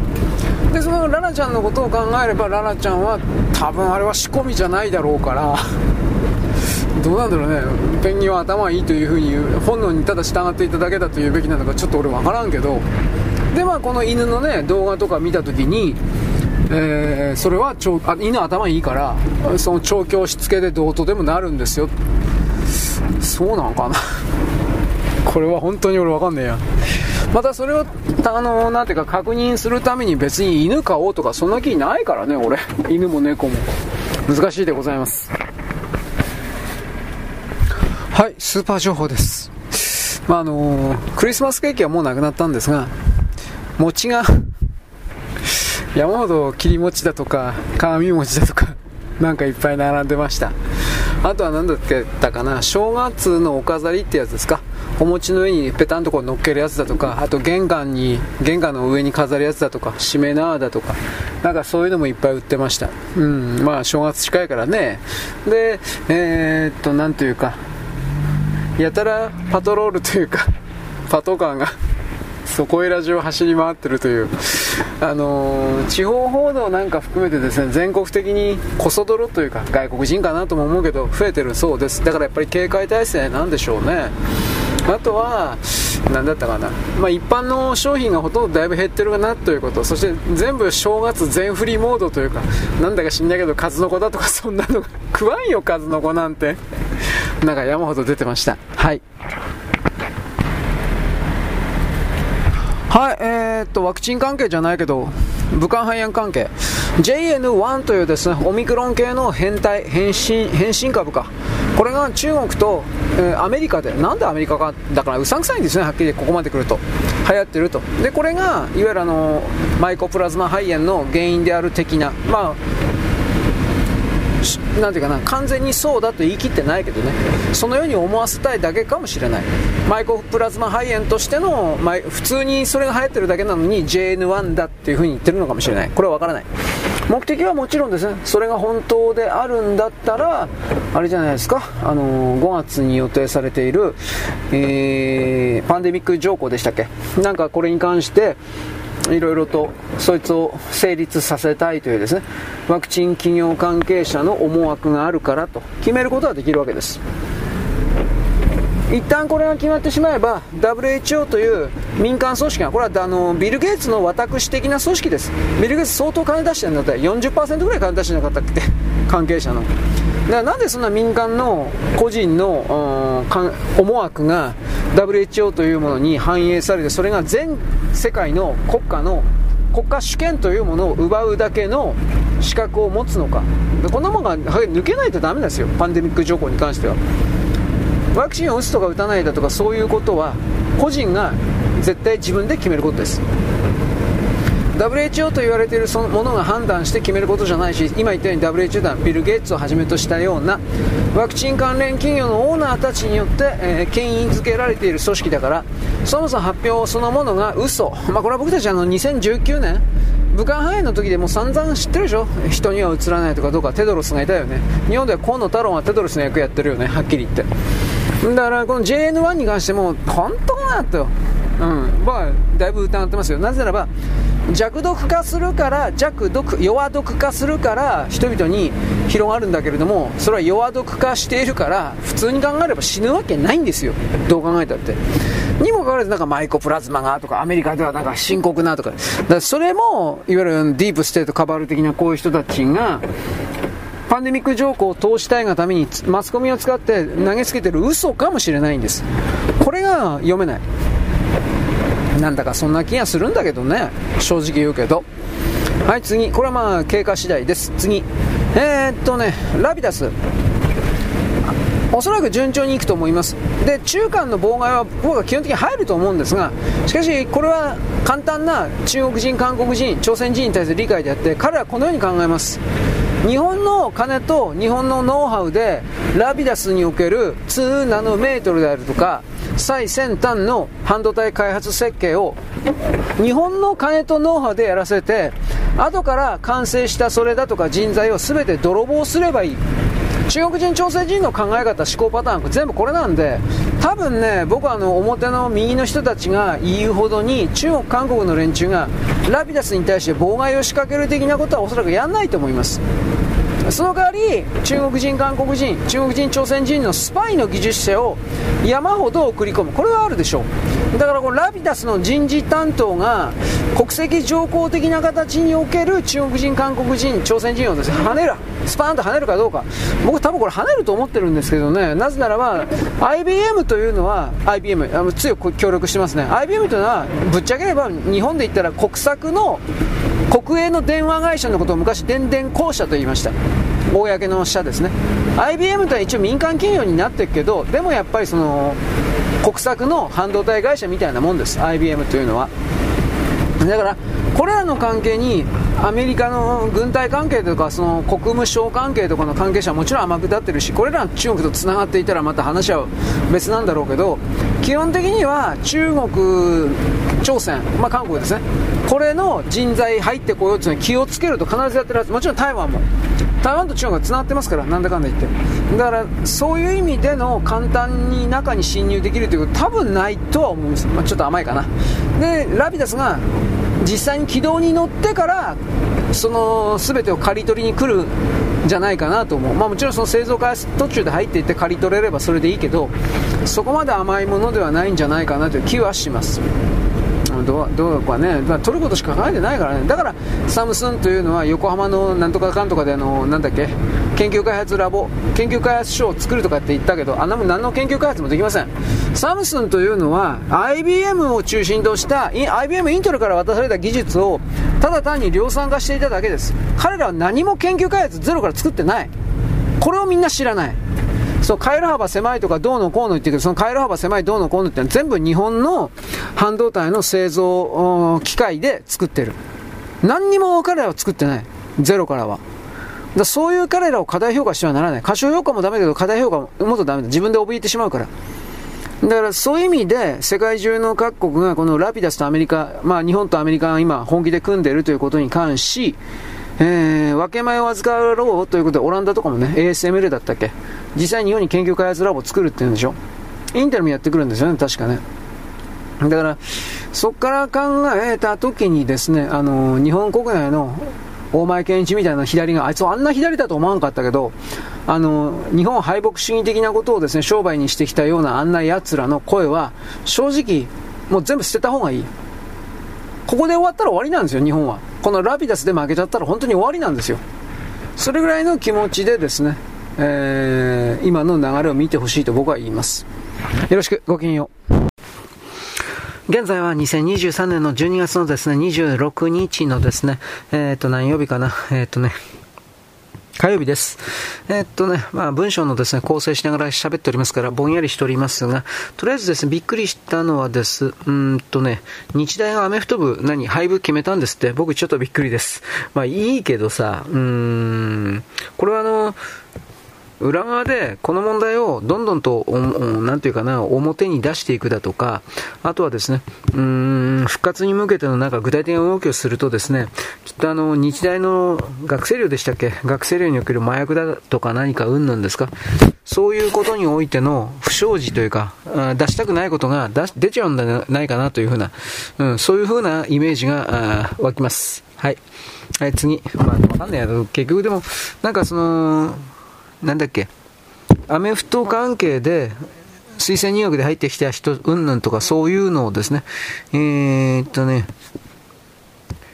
ちょっと待って、これ、手仕舞いですね。いろいろと、全部お金返すだとか、なんかいろいろやってるみたいですね。うん。はい。まあ、これは、もうちょっとなんか背景説明してほしいなと思いました。林真理子さんがですね、あこれ以上苦渋の決断というみたいなこと言ってましたけどね。はい、次。えー、っとね、これは何だった？あ、電気自動車がね、苦境であるということ。電気自動車に関しては、えー、っとね、アメリカの国策で、えまあ、グリーンと言われる民主党関係者のですね、利権を獲得するためのものであるから、結局のところ本当にこんなことをですね、したいというわけじゃないんですよ。どう考えたって。はい、ちょっと待って、僕はあの、アップロードもしながらやってるので、ちょっとお待ちください。よいしょ。えー、っと、なんだっけ？これは何だっけ？あ、ブログですね。えー、っとね、ブログと。これはあの、えー、マガジンの人フリーダムの方でございます。なんとか正月前後においてですね、連携するように頑張ってみたいと思います。今説明書読んでるから全然わかんないよ、これはっきり言って。バカだからね、えー、ブログ、ゴミが、えー、でいいのかな、ね、ちょっと待ってくださいね。これはタタイムチェイサーか。チェイサー。これでいいんだかしら。ちょっとお待ちくださいね。今すぐタイムスケジュール。いいえ。まあこんなもんは、過去に振り返ってみるもんじゃないですからね。結局、聞くもんじゃないですからね。その時その時でおしまいですよ。いろんな意味、いろんな考え方あるけれど。はい。ということで、はい、こいつはおしまい。環境音じゃなかった。これなんだっけ？ブログだったね。はい。もう。というわけで、まあ、日大のことがありましたと。で、テスラですね。あの、電気自動車に関しては、えー、この電気自動車と言われている領域に対して株券であるとか、まあ、オバマの頃がですよね。グリーンがどうとか、グリーン政策がどうとか。これに関して、民主党関係者とそれにつながるような、えー、ちょっと待って、企業家たち、これが、次の新規の株、新規の株というか新規の産業において、えー、っと、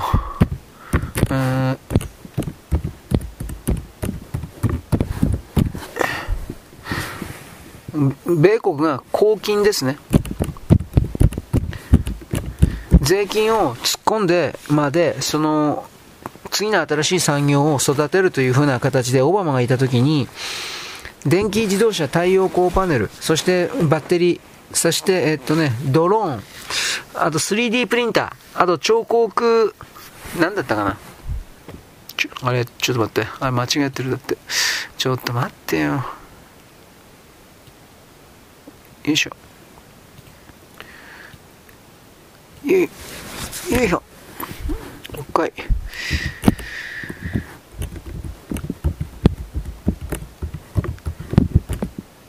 これでいいのかなはい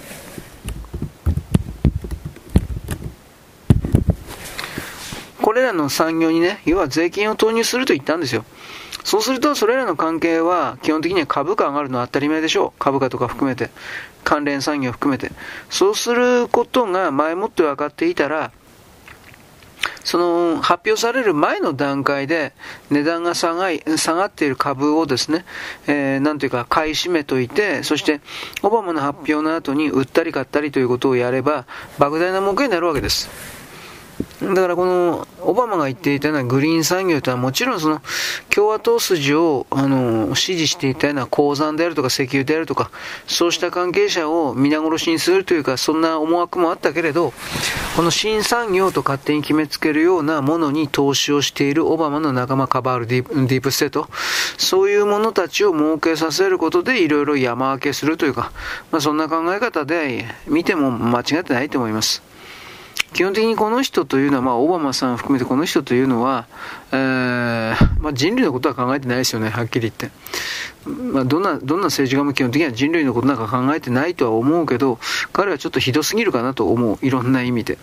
まあ、結局彼そのものが、いわゆるあのアメリカという国を破壊するために選ばれたエージェントであるというこの見方は、うん、どう考えたって間違いでなくて、今の、まあ、トランプ大統領含める暗闘と言われているものに関して、ちょっと待ってね。これはコピーしてね。あのー、オバマがこのまま逃げ切るか、それともトランプ大統領の側が勝利するのかは、その、まあ、今年のあ、来年か、来年の11月のどっか20日ぐらいでしたっけ？どうだったかな？まあ、大統領選挙。そのことで決まるという言い方はします。でもどうかなトランプ大統領に対して仮にな、あの、なんていうかな。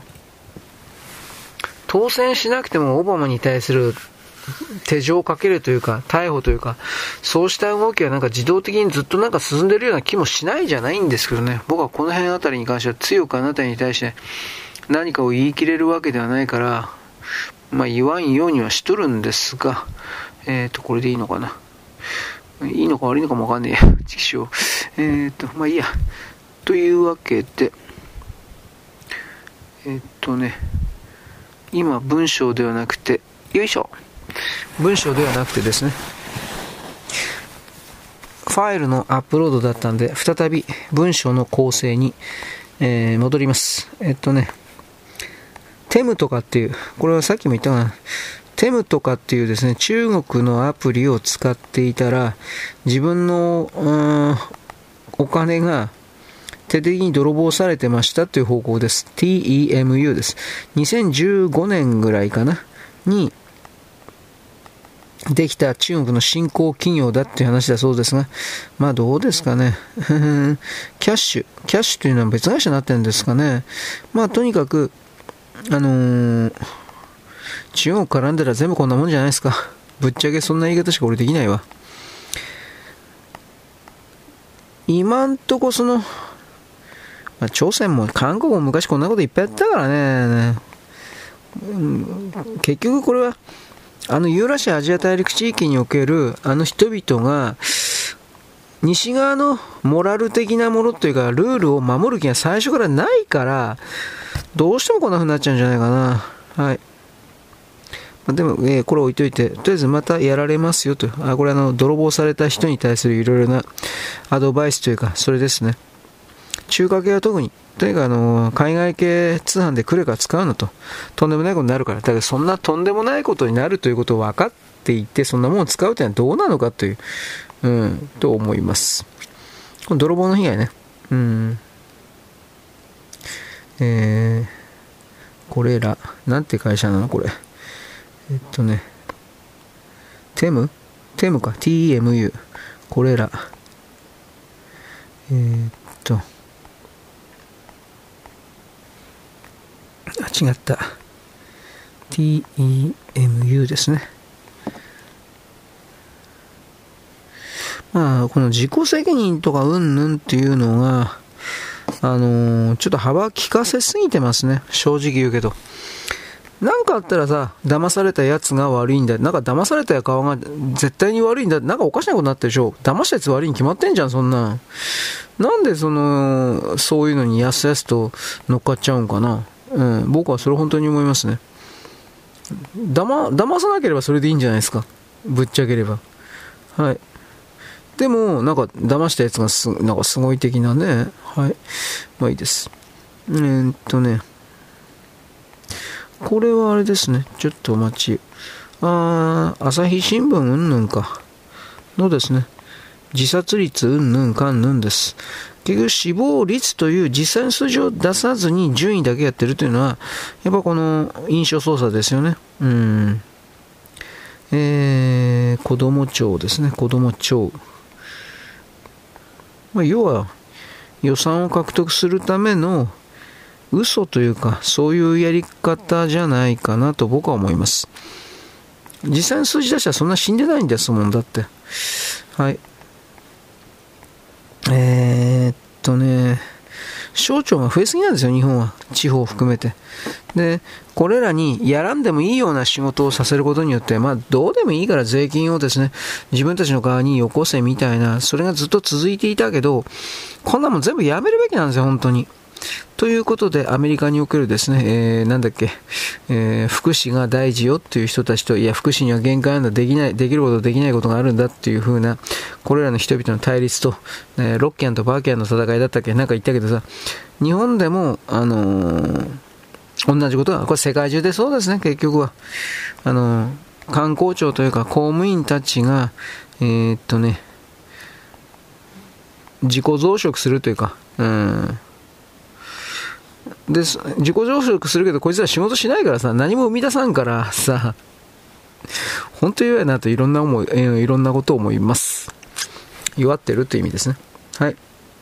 えー、デニー玉木がね、なんだっけ、これ。ああ、だから、大執行において不服だからということで、なんか、うん最高裁判所に提訴っていうか訴えるんだって。いやだってあなあなたたちこの間最高裁判所からお前たちのやってることはおかしいって言われたんじゃなかったっけ？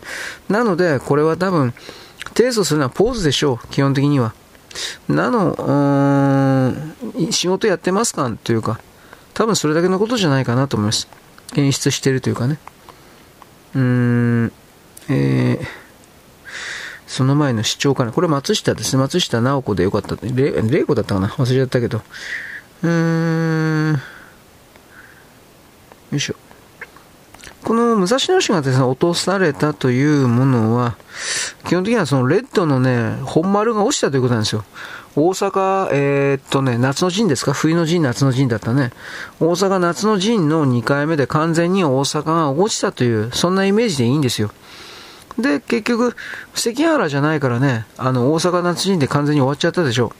そういう意味において左が、少なくとも既存の今までの左というふうに思われていた。ジャパニーズリベラルっていうのはクズ同然なんで、うーん、うん、うん、うん、うん、うん、うん、うん。ということを、持ってるということを、意識を持ってることをやるから、これでいいのか。はい。これスイスの話です。あ、武蔵野市本丸なんで、牙城なんでね、これがひっくり返ったということは、多分来年、再来年以降においても、うーん、各地方の野党勢力と言われているところの候補者が、じわじわとという言い方になるけれども、負けていくと思います。各地方選挙なんかでも。でも自民党はすごく勝つかと言ったらそうでもないだろうなとは思うんだけど、どうだろうかね。それらの中で参政党だとかそういうのは出てくるかね。俺わからんけど。なんか参政党が本当にじわじわと上がってるんだと、支持率が上がってるんだとかそういう、まあ、テキストだけ見るけどね、それが本当かどうかわからんからね。はっきり言って。どうとでも言えますからね。言葉だけでは。うーん。保守党に関してはもうなんかもうバブル飛んだかなというふうに思ってるけどね。うん、実際にまあ空中戦なんかね、ダメなんですよ、なんか空中戦なんかやったって。ダメってわけじゃないけど、やっぱり準備期間が短すぎたっていうのはきっとあるでしょうね。間違いなく。はい、えー、っとね。これはですね、番組制作会社がどんどん潰れているという話。うん。えー、っとね。まあ、YouTube さえ俺も人は見なくなると思ってるので、何行くのか。どうですかね、あのー、メガネかけてなんか見るやつでしょ ?3D みたいな。あれに行くんじゃないかなと一応思ってるんだけど、簡単なやつなんかどんどん出てきてるからね、今。えー、AR だったっけ？バーチャル、なんたらかんたら忘れちゃったけど。うーん、うん、うん、うん。あ、これはですね、あの、今あの、公安組織が中国のスパイだとかそういうのをどんどんと実際に捕まえるようになったということ。まあでもこれは、あれですよね。中国が安全法、国家安全法的な形で、日本人を無実の罪で捕まえているので、それに対する対抗措置というのはきっとあるでしょう。だけど、対抗措置とか言いながら、これに関してはスパイの疑いじゃなくて、本当のスパイを捕まえてるんだけど、でアルパインだったっけ？あのーカー、カーオーディオじゃなくて、カーセンサー、なんだかあの、カーナビメーカーだったっけ？なんかそういうの。うん。えー、それの中国人をですね、逮捕したという動きです。で、中国政府は、えー、っと、中国人がスパイするのは当然の権利だから、これ意味わかんないこと言ったな。スパイするのは当然の権利だから、日本はその当然の権利を、あの、なんていうか、守ってくるように希望するとか要望するとか、意味のわからんこと言ったら、どうして中国人が産業スパイすることは当然の権利なのバカ。死ねとかって俺、本気、もう本気で思ったけどね。うーん。まあいいです。はい。地方とですね、えー、っと、中国の地方と中央における対立的なものが大きくなっているという、そういう、あれです。まあ、わからんことだけどね。えー、っと、まあ、これいいや。はい。もう、ちょっと待って。1、3、3、4。これまずいな。全然少ねえな。えー、っとね、うん、少ないけど、もういいかな、めんどくせえ。えー、まあ、他にもいらなくちゃいけないことが多いんでね。えー、っとね、1、2、3、4、これあたりにしとくかな。どどうしようかな。あ、結構多いな。おい、文章多いな、これ。いや、おい。これはいかんな。はい。あんまり長いとね あんまり長いとね、あの、音声変換も大変なことになるので、うん、ちょっと、ちょっとやめときたいかなっていうのあるでね。うーん。あー。長谷川さんのこれやるか。ああ、中国はですね、認知戦というかですね、人間の心をコントロールするための機械を実際にたくさん開発しているというふうな、そうしたことの報告は、なんかアメリカの方からなんか出てるけど、これはアメリカが作ってるからそうなんだという言い方もあるし、これちょっと難しいですよね。はい。というわけで、うん、まあ、とりあえず、あとは残り記事明日できたらするわ。はい。そんなわけです。よろしく。ごきげんよう。現在は2023年の12月の26日の、えー、っとね、えー、火曜日であります。えー、っとね、まず、おみのさん、おみのさん、おみのさん、おぎ、お、おみのさん、えー、武蔵野市の市長さん、新しくなった、あ394票、まあ、390票ぐらい差でギリギリ勝った。なんでそうなったのか。えー、っとね、局さんの左の側はですね、まずわざとクリスマスイブに選挙を設定して、投票率を押し下げるということをずっとやったうんぬんかん本当に妨害工作やったうんぬんかんぬん。しかし、しかし、おみのさん含めてその周りのスタッフというのは、これはもう、武蔵野市民の普通の人々の力を借りるしかないということで、えー、500人ぐらいのボランティアが集まった500人すごいですね。多分本当だと思います。500人ぐらいのボランティアが集まってで何をやったか大体はポスティングですね。あのポストにお皆さん指示してくださいみたいなそういうやつをやった。電話とかかけたのかどうかそういうのは僕はちょっと分かんないけどとりあえず草の根で500人もの人間が徹底的に我が町を守れ武蔵野市を守れこれ以上外国人、えー、極左こういう連中好き勝手させるな的な形で徹底的にですね動いたわけです。そうするとですね。やっぱりあのノンポリシーというかですねなんものあんまり物言わなくてもあこんな周りでなんかやべえこと起きてるなみたいなことにですね敏感な嗅覚の激しいような武蔵野市民たちはあこれやべえわ海の2連とやべえやべえというふうな形で本来ならば左側のですね候補者に入るべきものが、えー全体の投票率は下がったとか言いながら今まで選挙に行かなかったようなことを踏まえて全部荻野さんに入れた。多分そういうことなんでしょうね。だからこれガチだったんだと思います。394票としてますけどあの不正選挙はうんぬんだったらもっとねあの何千何票だとかそういう風になります。何千票差何万票差。しかし今回そんなことなかったんで多分これは本当のガチでやったんだと思う。つまり左側は、えー、油断していた。これはきっとあったと思う。なぜならば荻野さんが当選した時にその左側えー、なんで？とかって言ってたそうだよ。バカじゃねえのお前民意です。民の意見です。民意です。というふうなそういうふうなことを言うんだけどうんどうですかね。まあこれ尾身さん頑張ってほしいですね。やっぱ外国人参政権完全凍結みたいなことを前に出していた。で、えー、ポスティング、えー、いろんなポストに入れる云々にもですね我々我が町ですね。武蔵野をですね外人の外人の好きにやらせんなみたいな方に外国人参政権危険ですみたいな。多分これをだいぶ前に出したんじゃないかなと思います。良いことです。はい、次。えーと、カナダ。いきなりなんですが、カナダの海軍が使っている潜水艦がもう3、4年ぐらいで、えー、もう破壊、分、えー、なんていうか、退役。分解、分解ばらしてですね、もうなくしてしまうというか、もう古いから。ということで、新しい潜水艦どうするのか。今、日本と韓国の一騎打ちだって。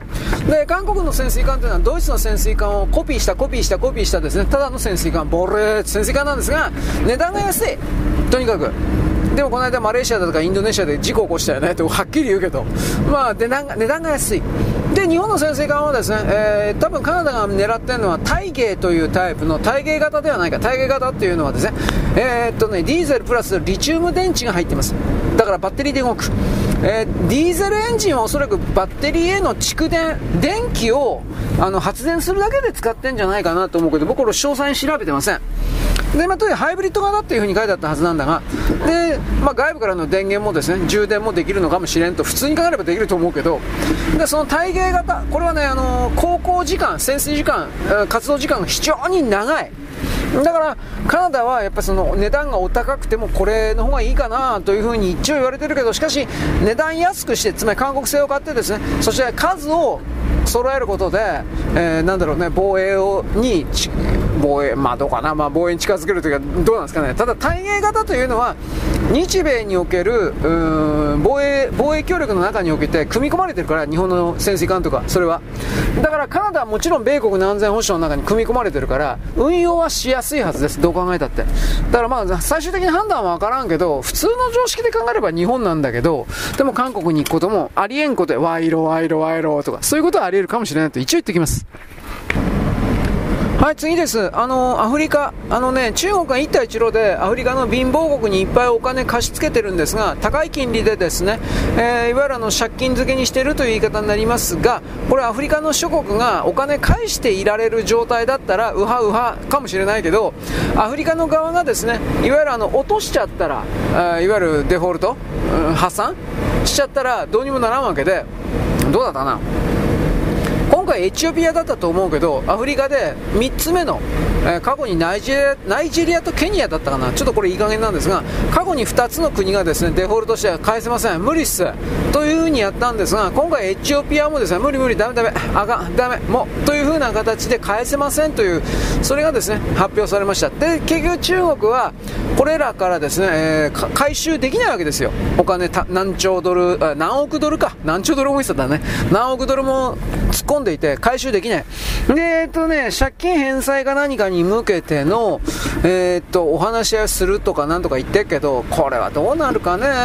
エチオピア、エチオピアって何かあったっけ？コーヒー豆。コーヒーぐらいしか俺ちょっと思い浮かばんけど、エチオピアってそんなその資源は出なかなかったんじゃなかったっけと思うんだけど。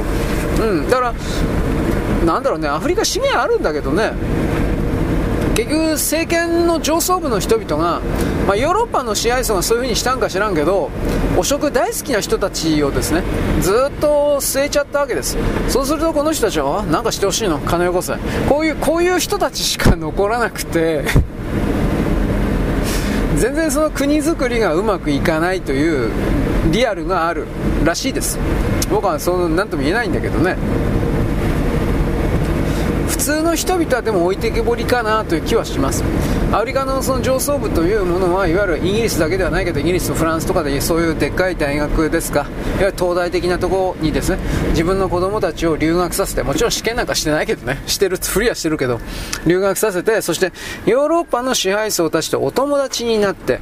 でその上でですね自分の国のつまりアフリカの国の資源とかを切り売りするみたいな形で自分たちの一族ファミリー部族に利益を流し込み。でその上でですねほんのちょっとのおこぼれをその国の国民に来てるかな。俺分からんけど。まあ来てるという風な言い方しますけどね。で中国は今までそれの倹約というかいろいろやってたけど、まあ、全部これが逆回転し始めたという言い方になるでしょう。中国人というのは全体傾向としてナチュラルに自然に黒人アフリカ人のことをですね差別してきたバカにしてきたというこれがあってどう見てもそれがあって過去からの動画とかいろいろ文章を読む限り。彼らの中でも普通の国民の中でも精神の中にも三角形の試合構造というか順番というかそうしたものがあり自分よりも下と言われているものの設定を作らなければ彼ら自身の心の安定が図られないというかどうもそういう面倒くさい精神構造を持ってんなという風な形で。だから彼らがアフリカに一帯一路を含めてですねいろいろ投資をするという流れというのは基本的にはやっぱりその全部奪ってやるという風な その思惑が初めからあったというか僕にはそのようにしか見えない。うん。まあ、物事は何でもねそれを見てる観測者の側がそのように決めるというだけのことでしかないから僕は今このように決めているというだけなんですがでもどうかな。いわゆるあの中国人がいわゆるあの中国人に公正公明正大公正、えー、平等解明的なこんな言葉が似合う人たちかといったら絶対それはないよね。僕の中ではないですよ。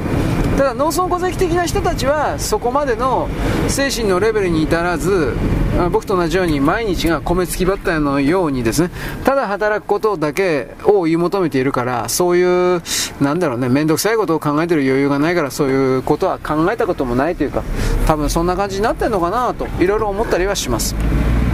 でそういう農村戸籍的な人はもちろん人を出し抜いて上に上がりたいとかそれは当然あるけどあの人を支配したいだとかそんなことまで余裕がないのでやらないというか多分そんな状態じゃないかな。僕も余裕がないので人を支配したいだとかそんなこと全く思いません。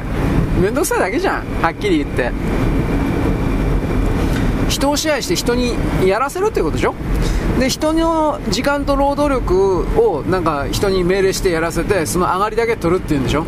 それがどんなに難しいことかっていうことは分かるんじゃないの？自分のことを自分でやっていた方がしんどいはしん本当はしんどいはしんどいんだけどそっちの方が一番楽だというふうにどっかで気づくはずなんだけどなまともな常識あればと一応言っておきます。よろしくごきげんよう。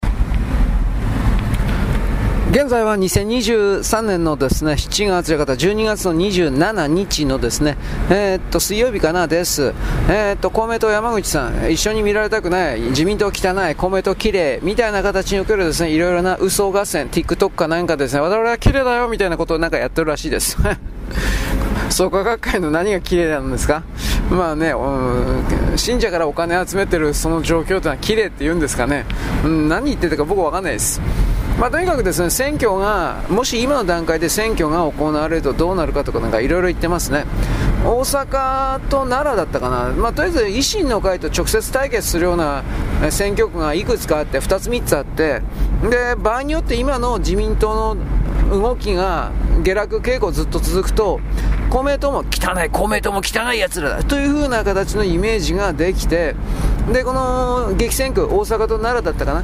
まあ、どっかその辺のです、ね、直接対決のところも負けてしまうと維新にやられるというところの危機感から私たちと自民党関係ないですというふうなアリバイ作りをですね今やってるということです。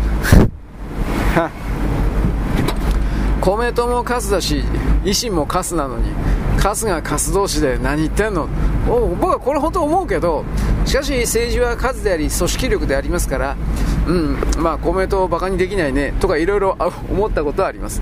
でやっぱ岸田さんのですね今あの安倍派叩きか正確に言えば。安倍派叩きは岸田さんが仕掛けたというよりもやっぱりこれ財務省だという風な説がだんだんと固まってきました。財務省が東京地検を動かしたんだという風な。うん。東京地検って具体的には独立だと思うから予算をなんかつけてくれたりするんですかね、あのー、独自で予算を請求するんですかね、東京地検って、俺、この辺は分からんけど、調べてないから。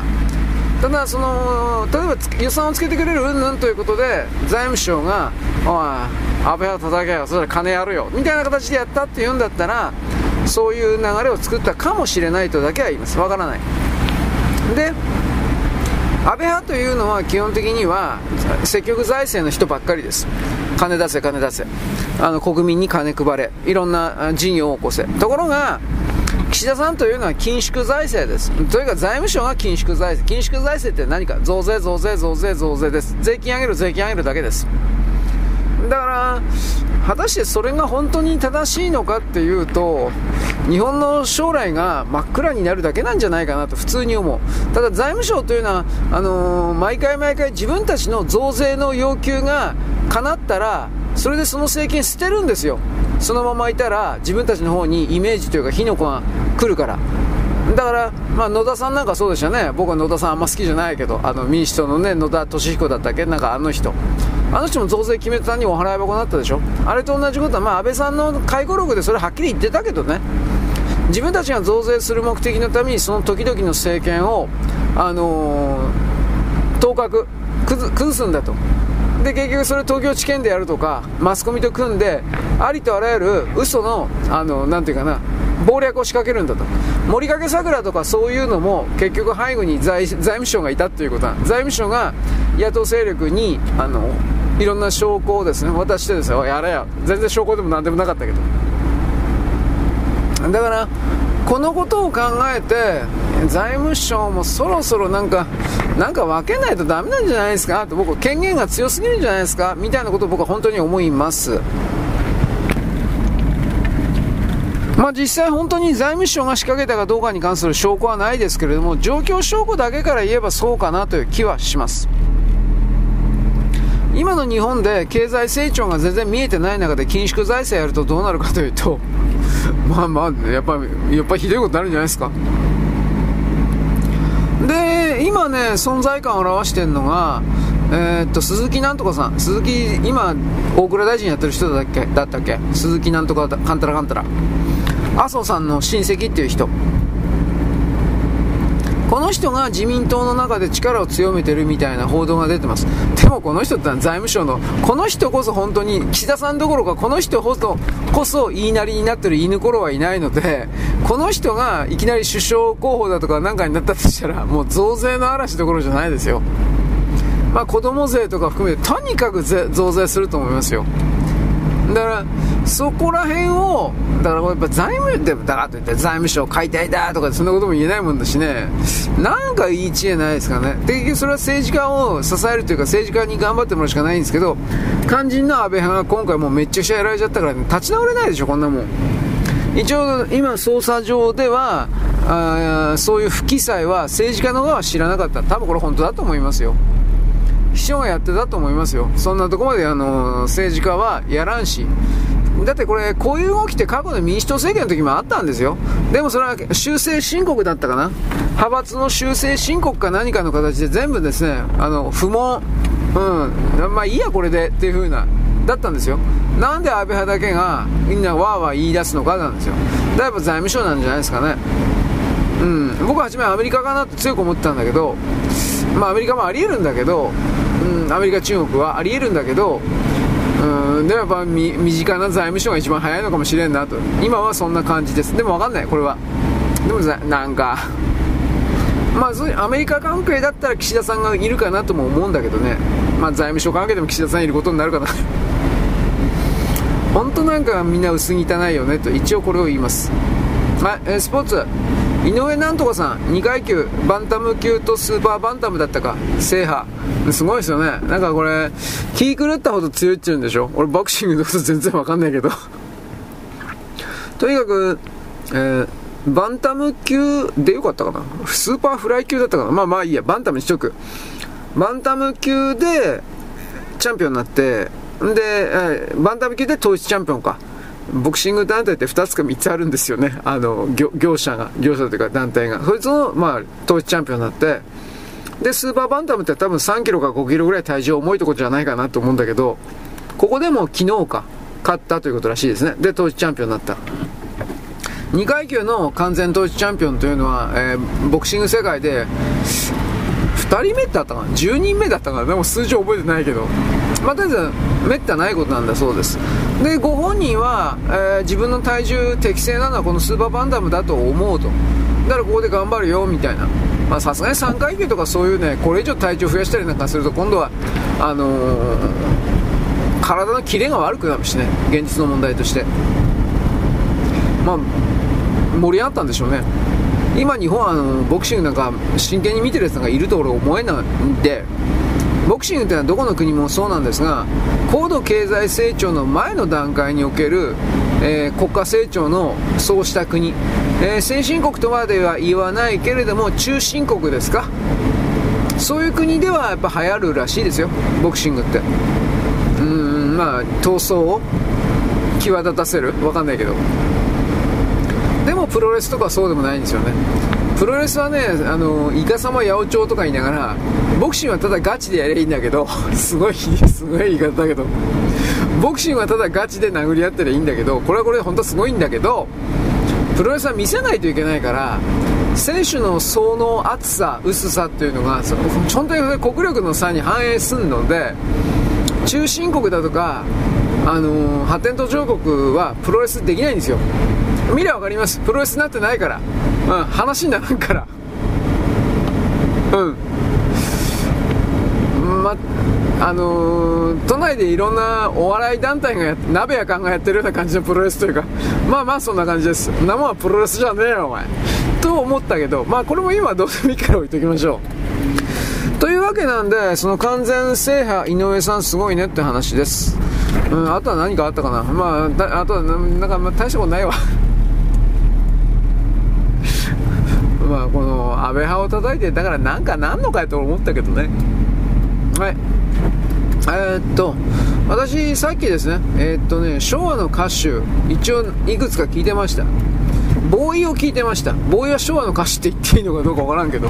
まあでも別にボーイを取り上げるという気はありません。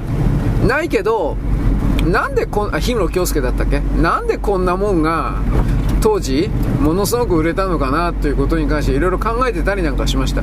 娯楽が少ないだとかどうとかとかじゃなくてどうやるんでしょうかね。その当時における流行りはや流行った流行ってないだとかそういうのって、えー、その時代においてない声を出していた。ない音を出していた。まあぶっちゃけりゃそういうことなんだろうなと思う。ただボーイって多分今解散してるんですよね。俺知らないけど。多分してるよね。布袋とか1人でやってっからね。うん。まあ、なんで解散したかも知らんけどぶっちゃけ調べてないけどこれは多分言えるんだ。飽きられたんでしょ？純粋に。そのその時代で全くなかったようなキャラクターとか声とか音を出す人はポーンと出てきてこれはすごいって新しいからみんな飛びつくんだけど1年えっ、ー、とね流行りもの流行りもんって大体2年なんですよ。2年いかないんですよ確か。1年から1年半なんです。15ヶ月ぐらいの15だったか18ヶ月という法則があるんですよ。18ヶ月だったかな。1年と半年。2年いかんのですって。あのー、初動が。まあこれ全ての業界においてそうだというわけじゃないんだけどえっ、ー、と何だったかな。テレビゲームの世界、えー、ビデオゲームの世界においてパッケージソフト、ダウンロードソフトの展開も含めて大体初動が1年半以下じゃなかったら1年半にしておこうか。まあ、とりあえず2年は絶対いかないんだって、1つのワンタイトルで。基本的には。で、それを持たせるためには、まあいろんなほら、えー、なんだのコラボだとか、なんか違う要素を乗っけて乗っけていくわけだけど、一発目に最初に出した時の形で、えー、2年間超えるようなものってないんだって。んで、ボーイというのは、そのおそらく2年の壁を越えることができなかったんだろうなと思う。まあとりあえず俺ボーイの曲は何一つ知らないから知らんかった。の氷室京介って言われてる人のまあどうせ芸名だろうけどのあの歌い方が当時の昭和の歌手空間歌謡空間の中では、えー、画期的革新的革命的だったんだろうねきっとね。でもやっぱり飽きられるんですよ。これは同じような主題でね考えた時にねドリカムとかもねそうなんですよ。僕の見え方。ドリカムもそうだし、えー、なんかラルクとかあの辺グレーダとかあの辺全部。言ったじゃないですか。結局そのグループのメンバーが作詞作曲してるような個人でも集団でもいいけどそれはね長く持たないんですよ。それを長く持ってるっていう風な状況にあった場合は必ず外側から何かの力が働いてるんですよ。サザンオールスターズは明確にそれだと僕見てるのでだから僕は桑田さんのこと別に悪いけどそんな評価しないんですよ。同じ曲ばっか書いてんだと思って。他の人に曲任せるってことしないんかなと思って。それも余計なお世話だけどね。あいつの嫁あのあいつだってあの人の嫁はんにしたってね俺別に大したことねえと思うけどなと。この場合の大したことあるないっていうのは音楽的技巧だとかセンスだとか構造音楽構造が優れてるからそんなことはどうでもいいんですよ。僕にとって僕ただの素人だから。気持ちいいか面白いか伝わるか伝わらないかなんかそんなもんなんですよ。その意味においては僕の中でサザンオールスターズっていうのは2曲目か3曲目でこれ止まってんじゃないかなと普通に思う。あと売れてるっていう曲っていうのはその当時の背景において売り出した人が違う力でサザンを売り出したっていうふうに俺判定したからマットエなんかもそうだなと思ってるけどマットエ売り出したのはレコード会社がその背景グループがすごく強かったなというふうな判断してるけど、まあ、これは置いといて、うんまあ、サザンもだから今聴いてる人は聴いてるんだろうけど実際じゃあ実際にその CD かダウンロードかなんか今知んねえけどそれ具体的にどれだけ出てるって言ったらそんな数字出てないでしょ。だからそれがリアルなんですよきっと。でこれをですね音楽業界的になんか価値観の多様化がとかで僕はそんなことまで言わないんですけど音楽を聴くという自分の限られた限定時間を消費するといういろんな選択肢の中で音楽を聴くということそのものが弱くなっちゃったのかなという気はしないではない。これ価値観の多様化とは多分違うと思う。人間のパワーがなくなったからとこう見てるんだけどエネルギーがなくなったとかパワーなくなったまあでもこれ今置いといて。でボーイなんですよ。ボーイ。うーん。あんまり語ることねえなと思って。これはあの本当のことやね。X ジャパンにしたってそうだし。X ジャパンは、えー、っと紅が衝撃的だったんですよねきっとね。あれはでも平成平成と昭和の切り替わりぐらいになるのかな？x ジャパンだったら。うん。まあビジュアル系というあの辺に行って確かにそれはその意味の意味では価値あったけど売れるという意味では。枚数を作るという意味では。でもあの下手くそな人をいっぱい作り出しちゃったよね。現実の問題として。歌は下手でもビジュアルとかエロかったらあの枚数売れりゃ勝ちなんで。歌うまいとか下手とかもう考慮されなくなったでしょ。で X の頃ってほら森高いるんですよ。俺森高あんま好きじゃないんでね正直言うけど。努力してるだろうなっていうのは認めるんだけど。あの声いいかと、まあ、の声がいいっていう人もいるけど。いやー、歌唱力ねえだろ、あいつとか言って俺思うんだけど、歌唱力ないけど、なんかキャラクター的に可愛く感じるから。多分そういうことなんでしょうね。それは今の AKB だとか、なんか桜坂とか橋本坂かしらけど、なんかあれと同じようなもんでしょ。今はもう中身なくたっていいんですよ。本当に。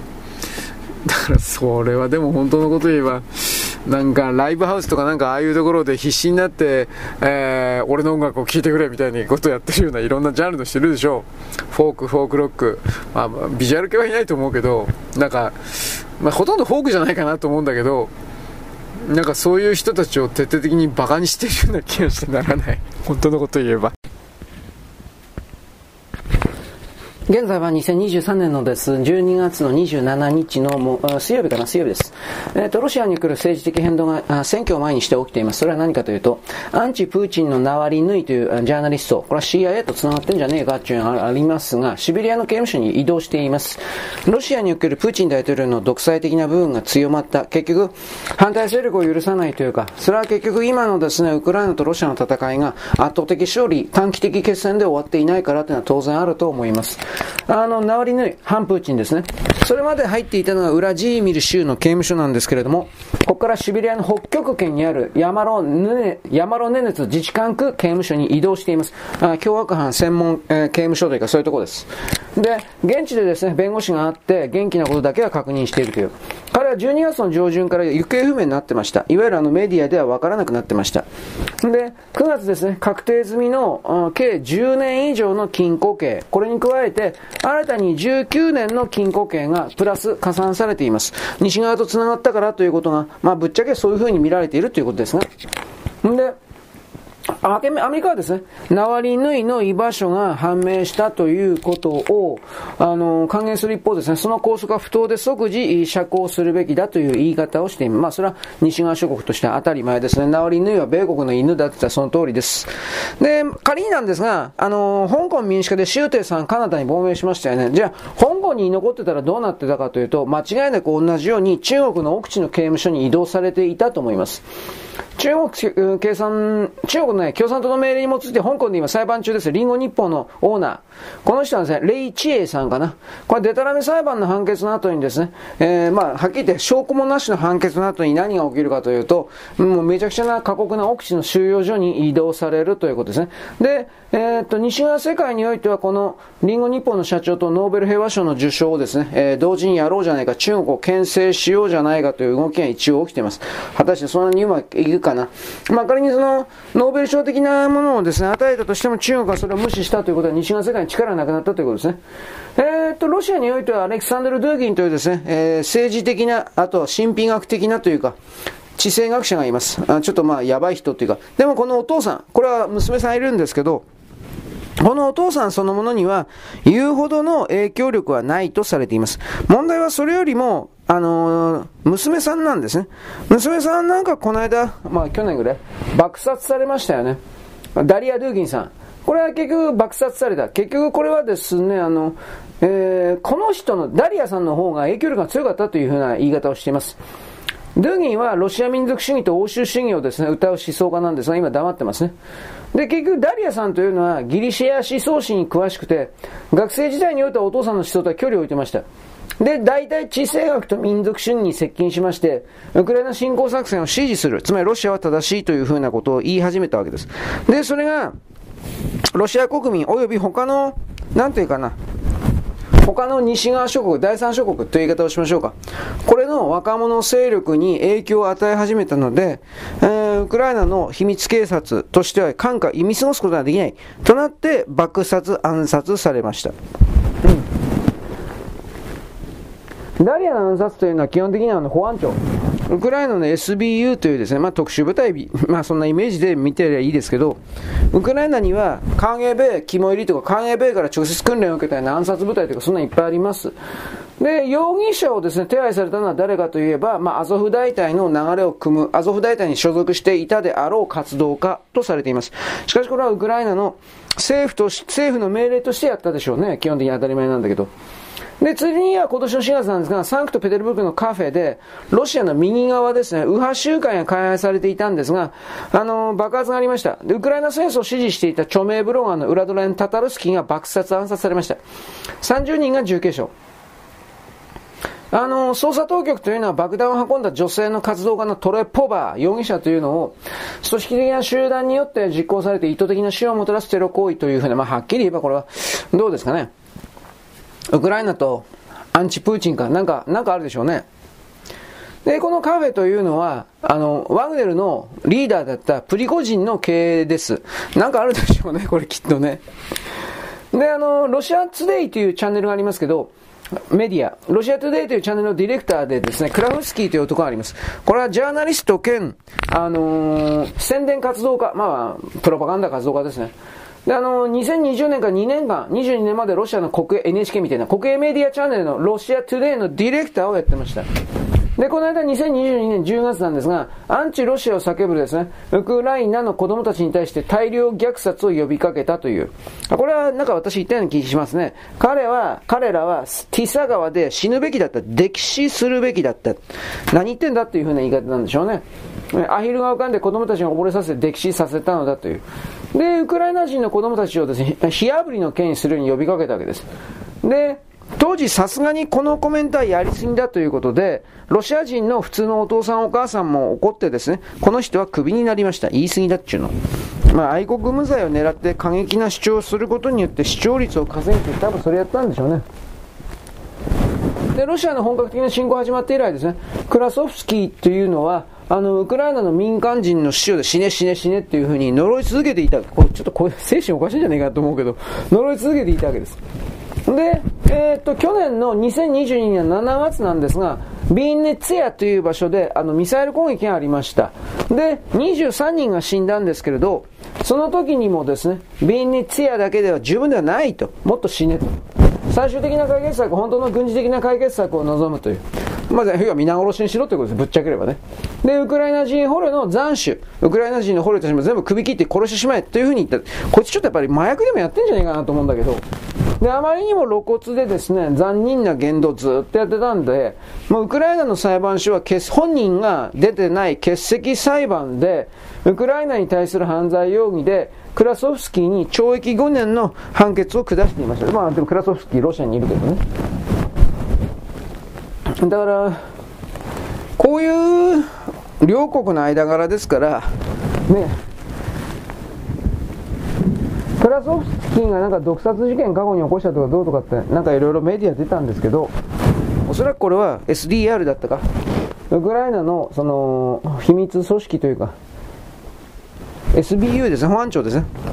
こういうものがいろいろ内部分裂というか、ロシアのね、それを仕掛けるためにやったんだろうと。SBU というのは、例えば日本における東京地検みたいに、東京地検はアメリカの組織ですが、日本の政治組織をガタガタにするためにのみ存在しているような人々ですが、SBU っていうのはアメリカの言いなりになって、えー、なんというかな、ウクライナとかロシアだとか、特にロシアに対してかな、攻撃を、テロ行為を仕掛けるような、そういう部署だと思っていれば間違いないんじゃないですかね。いずれにせよ、これらの人々がどうあがこうがあがくまいが、基本的にはお金が続かないので、戦争は終結の方向に無理やりにでも向かわせられると思います。でもそれをですね、あの、日本にお金を出させようという形でうごめいている、そんな動きがあるのだというのも事実です。どうすんのって言い方ですけどね。いや、本当にそれ、だから少なくとも日本人の方が気づいて反対しないといけないわけです。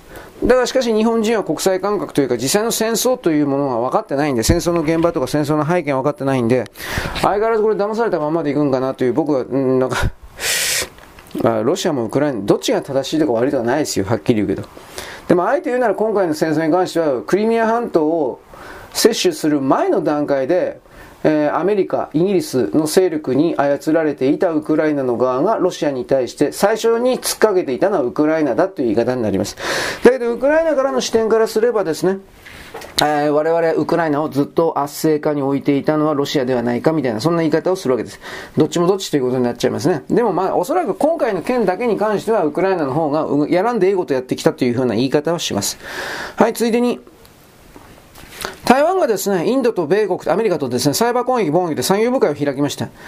TSMC、これは半導体技術で、アメリカこれで世界一ですが、台湾は常に中国のサイバー攻撃で悩まされております。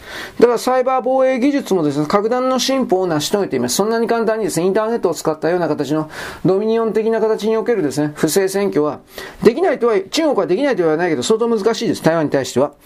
で、この後のサイバー防衛に対してですね、台湾は米国とインドと共有して、中国のサイバー攻撃に対しての防衛戦略策定のモデルを追求します。対、対中国ですね。で、インドの台北経済文化センター、これはまあインドの大使館なんですけど、あとニューデリーの米国大使館。で、ニューデリーに本拠を置いてるですね、シンクタンクインド統合サービス協会というものが、11日、インドの首都でサイバーセキュリティに関する世界協力軍事枠組みを目的するという産業部会を開催しました。インドとしても中国との軍事的な緊張が高まっています。ハッカー攻撃に常にさらされています。台湾の先進的なサイバーセキュリティ対策が極めて重要です。教えてほしいわけです。VOA、ボイスオブアメリカは中国のサイバー攻撃に対抗するために米国と台湾と協力するということはインドにとって珍しいというふうに。だって非同盟だからね、インドは。だけど珍しいと。で、この産業部会というのはサイバーセキュリティにおける重要な対応というふうに評価をします。具体的なあ討議内容は明らかにされてないんですが、3カ国は脅威に対処するための資源を蓄積して、情報の共有をして、一貫したサイバーセキュリティ、サイバーセキュリティ基準を確立して、侵略的なサイバー活動に対する戦略的抑止力を機能させると。まあ、いわゆる対抗中国という、中国を、中国に対抗するやっつけるというか、そういうことなんですけど、一番問題なのは、ここが問題なんですけど、サイバー攻撃の脅威にさらされた日本もそうなんです。中国。めっちゃくちゃやられてます、中国から。韓国からもやられてます。韓国、中国、韓国、北朝鮮、この3カ国から徹底的にやられてます。でも呼ばれてないということの意味を考えた方がいい。でも呼ばれておりません。呼んでも意味がないと思われてるか、あのー、呼んだら、それらの内部情報が中国に流れると見ているわけです。多分こっちの方じゃないかなと思います。我々の国がぼーっとしている間に、自己安全保障、自分で自分の国を自分自身で守るということを真剣にやってこなかったがゆえに、それをやってきた他の国にパージされつつある現状が発生している。これを国民の多くは私あなたが気づくことによって、まあとりあえず声を上げることなんだが、とりあえずこれがとにかく大事です。今は。だってどの国も経済発展はとりあえずね、やったってね、そんなに、あのー、維持するのは精一杯。うん、大きくジャンプアップすることはない。ないったらない。だから、では今あるものを大事にするということ。なぜならそれをしないと中国、中間北朝鮮全部盗まれるから。そういうことの考え方を意識がらいと書いてほしい。世界は市民だとか ね、なんかどうしたこうした。こういうバカは死んだ方がいい。もういらない。左側、霊的世界、えー、覚醒、なんでもいいけど、それも結構だ。しかしそれはあなたの趣味でしかない。まず肉体人間として生きていなければ話にならない。そのことに関して真剣さを求めない人、バカというのは、いらないとつまり生きるということに対して真剣でないような、そんなもんいらねえよお前、と地球が言ってると私はこのように解釈してるわけです。勝手にね。はい、よろしく。ごきげんよう。